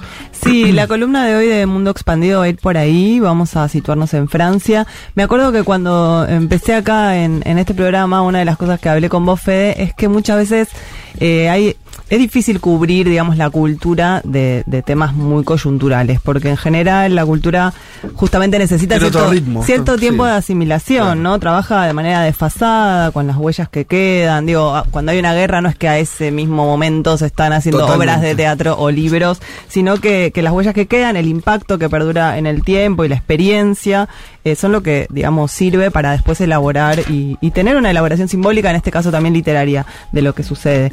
Entonces me remonto a París, a 2015, como vos decías, a los atentados que tuvieron lugar, por un lado, el 7 de enero en la redacción de este semanario satírico Charlie Hebdo. Siento que fue hace más de ocho años. ¿Viste? Sí. Es ¿No parece otra pasó vida? la pandemia, sí. Pasó la pandemia. Parece- Para mí ahí hubo como un cambio corte, de la ¿no? percepción Sí, temporal sí. muy... Era otro mundo, ¿no? Era ¿Vos otro lo pensás ahora? Bueno, y era la presidencia de François Hollande también, como que... Hola, ¿Se acuerdan de Hollande? Hollande las imágenes en el estadio, ¿no? Que Claro, explota. claro. Eh, bueno, a lo que iba es que más allá de, de la cobertura que en su momento, en 2015, tuvo en la prensa, bueno, tanto parisina como internacional, el tema de los atentados, me interesaba traerlos un poco desde qué pasó en todos estos ocho años Mm. y cómo los franceses pasaron de, de vivir con el terror de, de que podía en cualquier momento alguien Sí. eh, implosionarse Sí. a eh, juzgar a esos atentados y cómo lo fueron, eso, lo, lo fueron procesando en la, en la vida de este país tan asociado a la libertad. Porque el, el- ahí el tema es que es la segunda vez, ¿no? Te mata. Perdón por la metáfora de decir te mata. Pero yo, una, te- el atentado en la revista, bueno, qué hecho excepcional, un- Sí. unos locos, no sé qué. Ahora, el mismo año te la ponen con un atentado múltiple, en simultáneo, en París. En un Y, estadio, en un show, en un lugar de Claro, show, la sensación que te queda es esa que vos decías. Sí, sí, por, por de supuesto. inseguridad total, de, de que en cualquier momento puede ocurrir por tercera, cuarta vez. Bueno, después pasó en Niza lo de ese tipo que se metió con un camión Sí, eh, y mató creo que 80 personas. Y en el medio de todo eso, Barcelona 2017, acuérdense Exacto, ustedes. sí. Sí. acá por eso lo, lo acoté un poco a París, porque si no, Sí, claro, tampoco iba a ser una claro. No. columna sobre todo lo- los atentados. Pero bueno, como sabrán ustedes, los dos atentados fueron perpetrados por organizaciones yihadistas. El de Charlie Hebdo fue reconocido por Al Qaeda y el de Bataclan por el Estado Islámico. Eso es como una pequeña diferencia. Eh, y también, bueno, por un lado, contarles que para esta columna leí dos libros y me interesa tomar un poco el proceso de, asimilación cultural desde estos libros. Uno es un, un libro escrito por Riz, que es el actual director de Charlie, de Charlie Hebdo, un tipo que trabajaba hace mucho tiempo en la revista, que estuvo ese día cuando irrumpe este comando eh, en, en la redacción, en el medio de una reunión, una mañana cualquiera en una redacción, que entran dos hermanos armados y liquidan a 11 integrantes de la revista. Eh, Riz estaba ahí presente, se arroja hacia un costado, es herido en un hombro para un dibujante, eh, o sea, eso le costó muchísimo tiempo de rehabilitación para poder volver a trabajar. Y a la vez él perdió a todos sus referentes, a todos sus amigos, eh, a, a la estructura que comandaba esa, esa revista. Y varios años después escribe este libro, que publicó Libros del Zorzal en español, que se llama Un minuto 49 segundos, que es el tiempo que duró el ataque y el tiempo que tardaron en liquidar esa cantidad de personas. Eh, bueno, como les decía, este es un atentado que cometieron los hermanos Kowashi. Eh, entraron, gritaron a las grandes y, bueno, fusilaron a, a gran cantidad de, de miembros de la revista.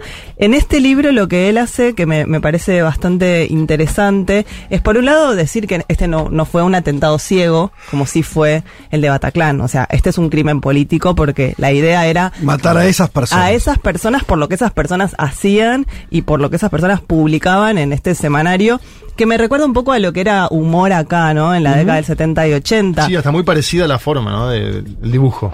Sí, o sea, y una revista que, que atacaba todos los poderes, digamos, no es que solamente se metía con el Islam, digamos, era un semanario satírico que se burlaba de, de de la todos. política, de la economía, eh, con una perspectiva, eso, crítica en, en- en sí. Eh, bueno, él, él pone bastante en crisis todo lo que sucedió después, con las adhesiones a Je suis Charlie, no sé si se Mm, acuerdan, sí, sí, esa claro. campaña internacional eh, de, de cierto confort intelectual, dice él, ¿no? De la gente que sale a, a condenar un atentado autoproclamándose parte de algo de lo que no era parte, ¿eh? porque la gran cantidad de gente que decía Je suis Charlie por ahí ni compraba la Ni revista. sabía, claro. Eh, y, y algo que está muy bien en este libro y en el próximo que voy a comentar también de, de Manuel Carrer es cuál es el tema de cómo, cómo se asume a alguien como víctima, ¿no? Eh, digo, este tipo podemos decir que fue una víctima porque estaba ahí, porque es un sobreviviente, pero él dice que la verdad las, las víctimas reales fueron las personas acribilladas y que le molesta mucho considerarse él también una víctima porque Digo, por un lado, ser una víctima te permite acceder a un fondo de indemnización del Estado francés, recibir una X cantidad de miles de euros por haber sido, digamos, una, una víctima justamente para el Estado. Pero él dice, bueno, no me interesa victimizarme porque víctima es una palabra que te coloca al lado de los perros golpeados por sus amos, de los niños mártires víctimas de la violencia de sus padres, de los despedidos por motivos económicos, eh, víctimas del mercado. Dice que también la, en la víctima, se puede pensar que esos asesinos eran víctimas de una sociedad injusta que Sí. los segregaba. Entonces él dice, bueno, no, me siento muy incómodo siendo víctima, prefiero llamarme inocente porque nosotros no habíamos hecho nada para merecer ser fusilados. Esa es una de las, de las marcas que me parece bastante fuerte. Otra de las cosas que, que hace Riz en este libro, que tiene momentos más personales de cómo a él le pegó eh, la tragedia, es no, no usar nombres propios, no narrar tanto, digamos, el, el detalle morboso de la sangre y de la, la gente fusilada, sino contarnos cómo estaba estructurada esta revista y qué, cuál era el blanco de ese ataque, ¿no? Eh, era una revista 100% independiente, financiada por las ventas y por un porcentaje menor de pauta, que había tenido dos periodos, uno había terminado en la década del 80 y había sido refundada, como acá se hizo con la crisis, por ejemplo, en, en el 92. Eh, y, y todo lo que sucede con la reestructuración de un medio cultural crítico eh, después de haber sido devastado. Claro. Y esa parte es muy interesante Sí, porque, los que murieron eran los, las grandes plumas, además. no El- solo el eso. director también. Sí, sí, sí. No, las grandes plumas, los nombres más emblemáticos, importantes, sí. quedan, digamos, una segunda camada y una tercera camada de jóvenes. Sí. Lo que, él- lo que sucede es que cuando hay que refundar en algún punto o decidir qué hacer con Charlie Hebdo, eh, dos grandes miembros, uno es Riz y el otro es Philip Lanson, estaban heridos y pasaron meses en rehabilitación sin poder ir a esas reuniones eh, de, de redacción, digamos, Claro. de lo que quedó de redacción. Y cuando vuelven, eh, encuentran que hay primero una competencia victimista, que un montón de gente que no había estado en peligro dice, no, si yo soy un sobreviviente Claro. de Charlie Hebdo. Perdón, vos ese día no estabas acá, no estabas en esta redacción. Estabas mandando un mail remoto de tu casa. Y, y después con el tema de las ganancias que se dan, porque eh, el último número de Charlie Hebdo Sí, termina claro. siendo comprado por 6 millones de No, personas. una locura. Como toda la gente que salió a apoyar Sí, sí. la libertad de expresión, bueno. Y, y entonces hay como una- un dilema sobre cómo re- repartirse Mm. las ganancias abismales que un medio independiente nunca había Claro. accedido. Y él, él ahí se enoja mucho, ahí no da nombres, pero desprecia o sea, a mucha gente oportunista que, que termina diciendo él, esta gente hubiera preferido que, que desapareciera la revista, dividirse Claro. esas cosas, cerrarla y decir, bueno, hasta acá llegamos, nos, nos liquidaron, ¿no? Y cómo trata de limpiar él también el nombre de, de Charlie Hebdo de estos oportunistas o, o falsos sobrevivientes. Y, y en, el, en este tema de a ver, quiénes se ponen del lado de- de- del emblema de Je suis Charlie, que aparte generó merchandising, o sea, había, no sé, tazas de Je Sí, claro. Charlie. Te diría en la Argentina. Sí, sí. Sí, acá me acuerdo No me quiere bajar lo que habrá sido París en Los esos Facebook meses. de esa época eran Tal- insoportables, no, sí. verdad. Todo Facebook. Y todos los dibujantes haciendo dibujitos horribles incluso sobre la red. ¿Qué habrá hecho Nick? Claro, ¿qué habrá A hecho ver, Nick? algo hizo, Seguro, algo Nick. seguro. Mejor dicho, ¿qué no habrá hecho Nick que hizo otro? Claro, claro.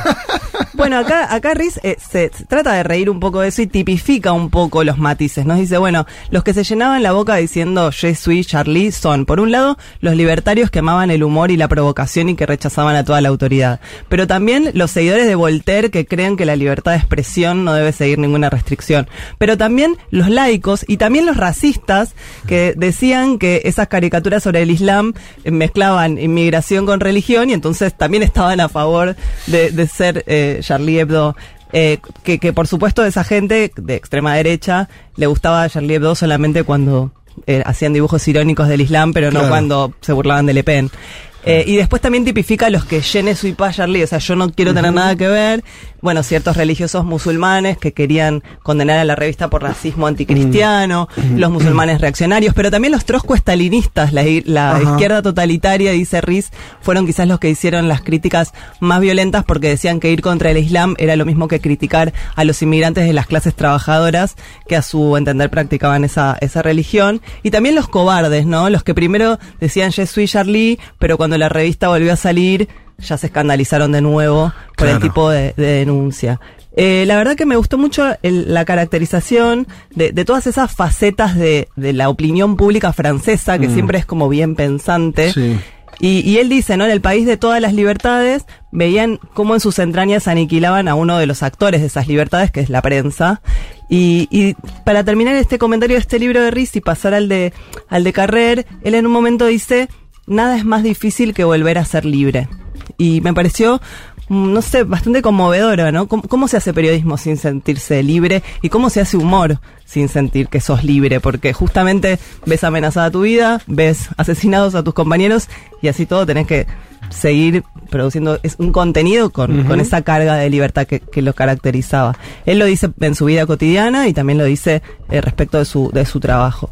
Así que es- hasta ahí, hablando de un minuto 49 segundos, el libro de, de Riz, el actual director de, de Charlie Hebdo, un libro que se tradujo en 2020. Y estos atentados, como decíamos, sucedieron el 7 de enero de 2015. Pero ese mismo año en Francia, el 13 de noviembre, eh, aparece este comando, triple comando, eh, que ataca París en tres zonas. Por un lado, en la sala de conciertos Bataclan, mientras había un recital de una banda de hard rock norteamericano. eh, pero también en las terrazas de ciertos cafés parisinos y en las afueras del estadio de Francia, mientras había un amistoso de Francia y Alemania, que eso no fue una masacre de casualidad. Claro. O sea, ahí Carrer lo timing. cuenta muy bien en el libro porque ahí los terroristas eh, tenían previsto entrar al estadio y llegan tarde. En el estadio estaba Ah. François Hollande, estaba el ministro de Relaciones Exteriores de Alemania Mm. y había miles de fanáticos. O sea, si se hubieran eh, implosionado dentro del estadio, hubiera sido peor que Bataclan. No llegan. Llegan tarde y no, no los dejan entrar, no tenían Ah, entrada, ah. los agarran en la Claro. puerta. Y se Digamos, vuelan, vuelan afuera. y se vuelan afuera, entonces se, se siente el estruendo desde adentro del estadio. Hollande le, le avisan y el tipo dice siga, siga, porque acá adentro no pasó nada. Y después, bueno, se entera que al mismo tiempo estaban atacando otros puntos de, de la ciudad. Bueno, todo esto está contado en un libro que recomiendo, la verdad que muchísimo, que se llama B13, Crónica Judicial de Manuel Carrer. A Carrer supongo que, que lo conocen, Sí. es un gran periodista narrativo y escritor francés que venía aparte de un libro muy personal, no sé si lo leyeron, pero se llamaba Yoga. Este es otro Carrer, digamos, es lo que mejor le sale para Sí. mi gusto esto.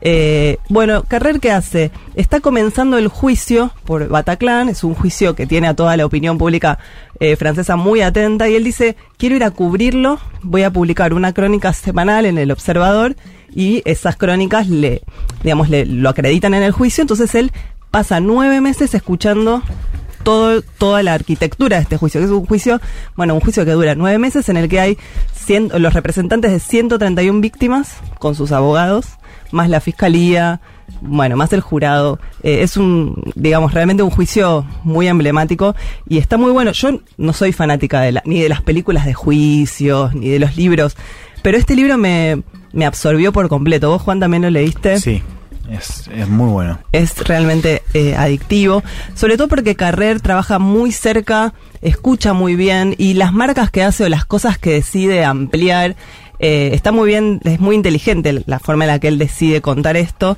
y, y a la vez cómo se va él eh, entremezclando con las madres de las víctimas, con otros periodistas que están cubriendo, cómo se identifica con ciertos fiscales por la forma en la que hablan.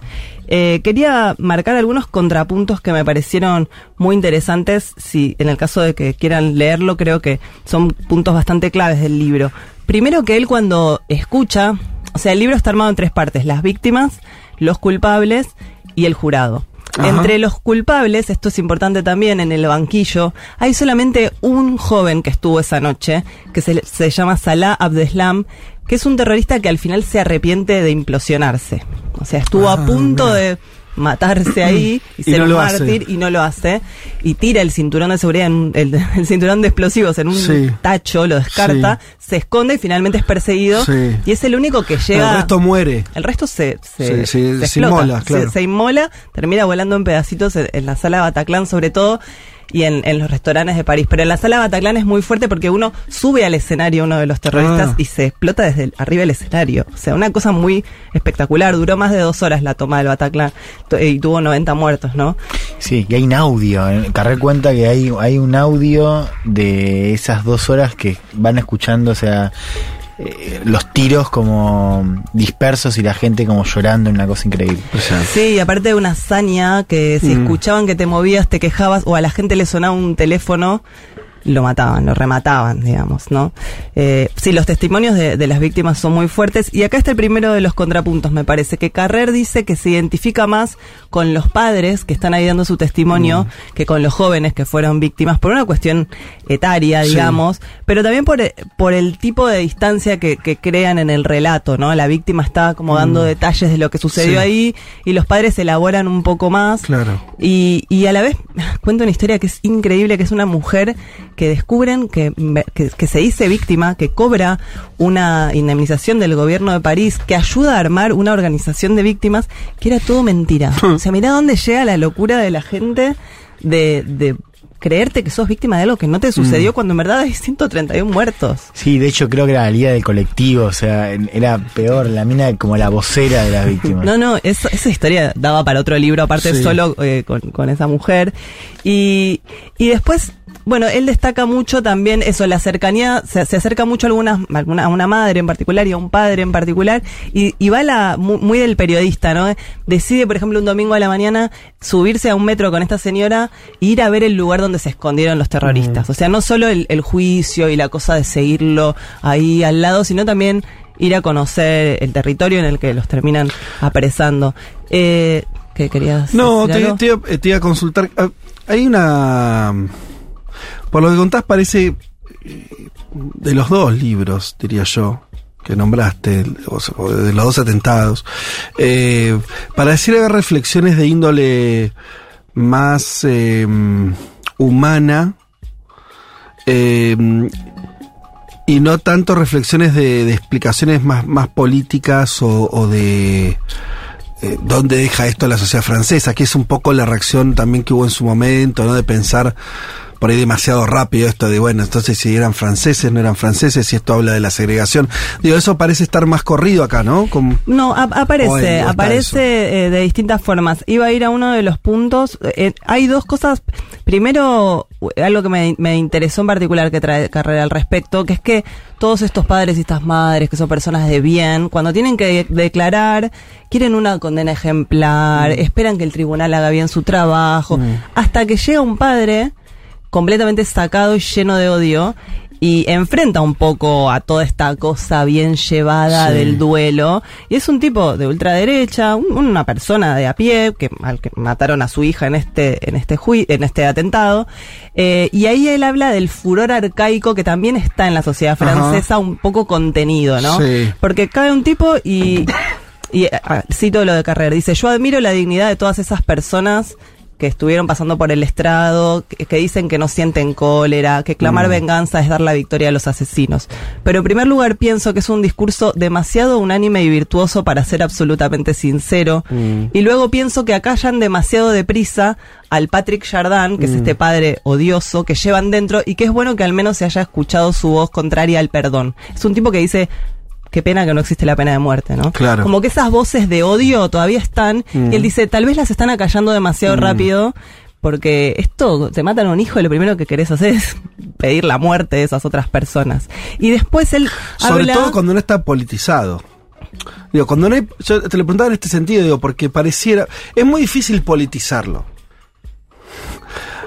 Eh, es distinto al crimen, en, eh, no sé, los que tuvimos acá en la dictadura. ¿No? Evidentemente era político. Yo creo que la. la eh, lo que hicieron las madres acá, la posibilidad de eliminar el odio, nunca nadie pidió pena de muerte, yo qué sé, tiene que ver con que se politizó. Había razones políticas atrás de todo Sí. esto. Es muy difícil encontrarlas acá. No digo que no las hayas, es evidente que las hay. Pero es medio difícil explicar la razón política que te que un tipo que se inmole en un teatro y que mate a 100 tipos que no sabe lo que piensan de nada. Sí. No, digo, hay algo que está muy ahí. Bueno, pero hay una lógica de, de segregación detrás de, de la inmigración eh, musulmana en París. Y él en un momento dice, en el, en el medio del libro, dice, está primando demasiado la lógica del ellos y nosotros, Mm. como si fuéramos tan distintos. Y entonces ahí pasa algo en el juicio que es que llaman a un especialista en arabismo Ajá. a declarar que es un tipo que es un francés, pero que Sí. da clases en Princeton y que tiene un libro que se llama El, el yihadismo francés. Y, y ahí es, es el primer matiz que dice, espera, espera, a ver, pensemos en, el, en- en cómo razonan las personas que, que forman parte de- del Estado Islámico, ¿no? Y él dice, acá cito lo que dice este, este Hugo, Hugo Millerón, se llama, y dice, una de las numerosas ideas que me han impresionado de su exposición, a un yihadista nosotros lo consideramos un enigma, un peligro, pero también una víctima de producto enfermo y cruel de una sociedad enferma y cruel. Para llegar a ese punto tienen que haberlo rechazado, humillado, marginado. Y Millerón no niega que todo eso sea verdad, pero dice que nunca hay que olvidar que ellos no se consideran víctimas ni excluidos sociales. Mm. Por el contrario, se consideran héroes, a la vanguardia de una gran e irresistible movimiento de conquista planetario. Las verdaderas víctimas, a su modo de ver, o sea, de, de los radicales del Estado Islámico, son los lastimosos musulmanes moderados, alienados y colaboracionistas que quieren creer que el Islam es compatible con los valores de la sociedad corrupta en la que viven. Y ahí para mí está el, el- el- el sesgo político, ¿no? Como que se cree que, que se puede generar una cosa integradora, pero para los radicales del, del Estado Islámico, esos que se integran a la sociedad francesa son unos traidores. Claro. Ellos son mártires, no son víctimas.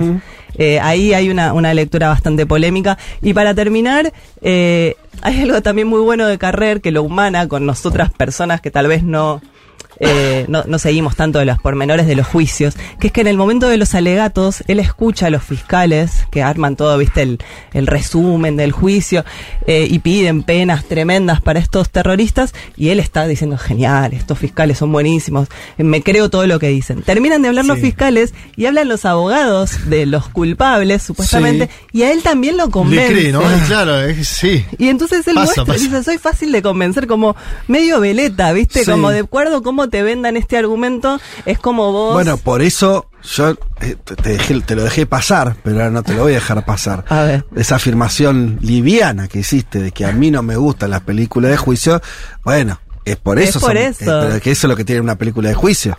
que te, es lo- te lo enfrentan a, a esa retórica del de que te Es convencen desde todo, desde todo punto de Claro. vista. Sí, sí, no, digo que no me gusta a, a grandes rasgos, ¿no? Pero acá ves muy bien eso, Sí, cómo, sí, cómo de, acuerdo a cómo se expresan es el convencimiento que, que generan. Bueno, me, me, me quedo sin tiempo, quería comentar algunas otras obras sobre los atentados. Vos, Fede, leíste un libro que me dijiste, El Colgajo, de Philippe Lanzón. De Philippe Lanzón, que es también eh, redactor o, no me acuerdo, no, caricaturista creo que era también. También. Sí, que él recibió un disparo en la mandíbula y es un libro sobre la reconstrucción de su Sí, vida un- y de su cara. libro que yo no recomendaría igual mucho. Por- No, me dio un poco de cosita. ¿Lo leíste? No, no, miré, le empecé a leer el comienzo que estaba online y Claro, pero eh, está la narración que es, eh, eh, para mí la escribe muy bien también, de, también medio en tiempo real, entre comillas, bueno, real no, por supuesto, pero como, como una escena muy larga donde cuenta el atentado, cómo entran, que había una mujer eh, eh, ahí la, la- la puerta del lugar y que es la primera que matan, y bueno. Como que ellos se dan cuenta unos segundos antes de lo que está pasando, ¿no? Pero escuchan ruidos, Ya están sí. indefensos ahí. Eh, a, a este escritor le terminan pegando un tiro en la cara y se llama colgajo porque como que le cuelga parte de la cara. Pero después es, es, eh, él, eh, es interesante porque tiene que ver con lo que vos decías de, de los que sobrevivieron pero volvieron mucho después a la redacción, a reincorporarse a la revista. Él no sé si nos llevó un año de rehabilitación eh, de sucesivas operaciones y demás. Y el libro cuenta todo ese tránsito y donde todo lo, lo la- no le interesa lo más mínimo pensar en el atentado a él, ni en los terroristas que lo Claro. hicieron. Como una cosa de, bueno, la verdad, qué sé yo, por qué lo hicieron, Una- unos Claro. chiflados, digo. Acá hubo una especie de de catombe y él está dolido por los amigos que perdió. Digo, se trata más de eso el libro, en el sentido no, no, no dibuja una cosa no, más general. después pero- hay una hay una serie en Netflix que la empecé a ver y la verdad que dije no prefiero quedarme con la retro- la reconstrucción literaria que, que saco de estos libros Claro. y no con las imágenes del rostro del padre diciendo me mataron a mi hija porque es muy duro y porque son esas series medio de Netflix armadas como Mm. golpe bajo Sí, sí, sí, eh, eh, eh, música viste medio Sí, dramática que ya esto es un drama total es Sí, un, obvio. Un horror lo que sucedió Y tiene varias, aparte, tiene de Atocha 1, tiene muchos atentados. De hecho, sacaron de Barcelona, también hay otra de Netflix ahora. Bueno, está, se llama 13 de noviembre, Terror en París. Eh, hay un cómic muy bueno de una chica de Charlie Hebdo que se llama La Levedad, eh, que lo escribió varios años después. Y hay un libro que se no está traducido, que lo menciona Carrer, escrito sobre con dos padres. El padre de un terrorista hablando Ah, con el, buenísimo. el padre Buenísimo. de un, de un, o sea, el padre de un- al que le mataron a la hija, Sí. ¿no? Y es un diálogo que eso dividió mucho a, digamos, a las agrupaciones de víctimas, porque hay gente que dice no hay que ni juntarse Mm. con, con esa- esas personas. Eh, bueno, hasta acá entonces comentamos B13, con, crónica judicial de Manuel Carrer por anagrama, un minuto 49 segundos de RIS, y bueno. Gracias, Male. llegamos. Un mundo de sensaciones. Un programa que habla de un montón de países que no son campeones de fútbol. Futurock FM.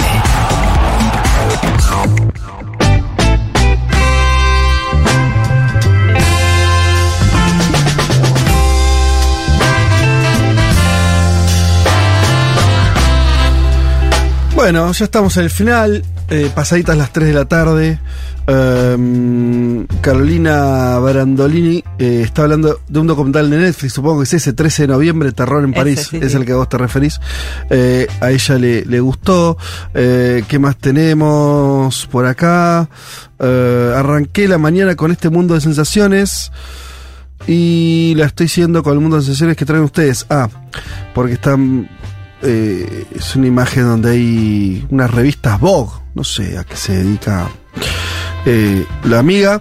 Eh, la internacional no es hoy un himno socialista, la internacional hoy fui yo. ¿Cómo? No sé. Claro, me, Porque está leyendo alusión- revistas internacionales, Ah, entiendo yo. mirá. ¿Eh? Bueno, saludamos. Una bromita. Saludamos entonces acá a la, a la amiga, eh, Ana Mancuso. Em, ¿Qué más tenemos? Bueno, nada, después hay muchos mensajes, pero quedan un poquito atrás en los temas. Eh, Alguien recuerda que el doctor Carlos Saúl Menem habló en el Congreso americano en visita de Estado. Qué Ah, grande. mira. Pero me imagino que no. Algún habrá- memorioso. ¿En inglés recuerdo. habló? No, pero ¿Turco? no, no tienen por qué hablar en su idioma. Pero viste que la mayoría inglés. habla. La mayoría va y hablan en inglés. ¿Sí? Sí. Mira. Em, ¿Qué más? Este. Bueno. Y acá nos acaba de llegar otro mensaje. Hola Futurock, el capítulo de Amia de la cruda es otro testimonio. De la cruda supongo que está haciendo referencia a, mm, al podcast De Miguel Granados. de Mil Granados. Bien. Bueno. ¿Qué les parece? Dado que tenemos a un integrante, somos cuatro, hay uno que ella se durmió, literalmente se cerró Está los ojos y dijo hasta acá llegué Es un niño cansado. Y son las 3 y 5. Bueno, una ¿Se te siestita ahora que terminó? recuperar. Está, Era hasta las 3. Está bien. Claro. Aguantaste. Aguanté. Aguantó, aguantó.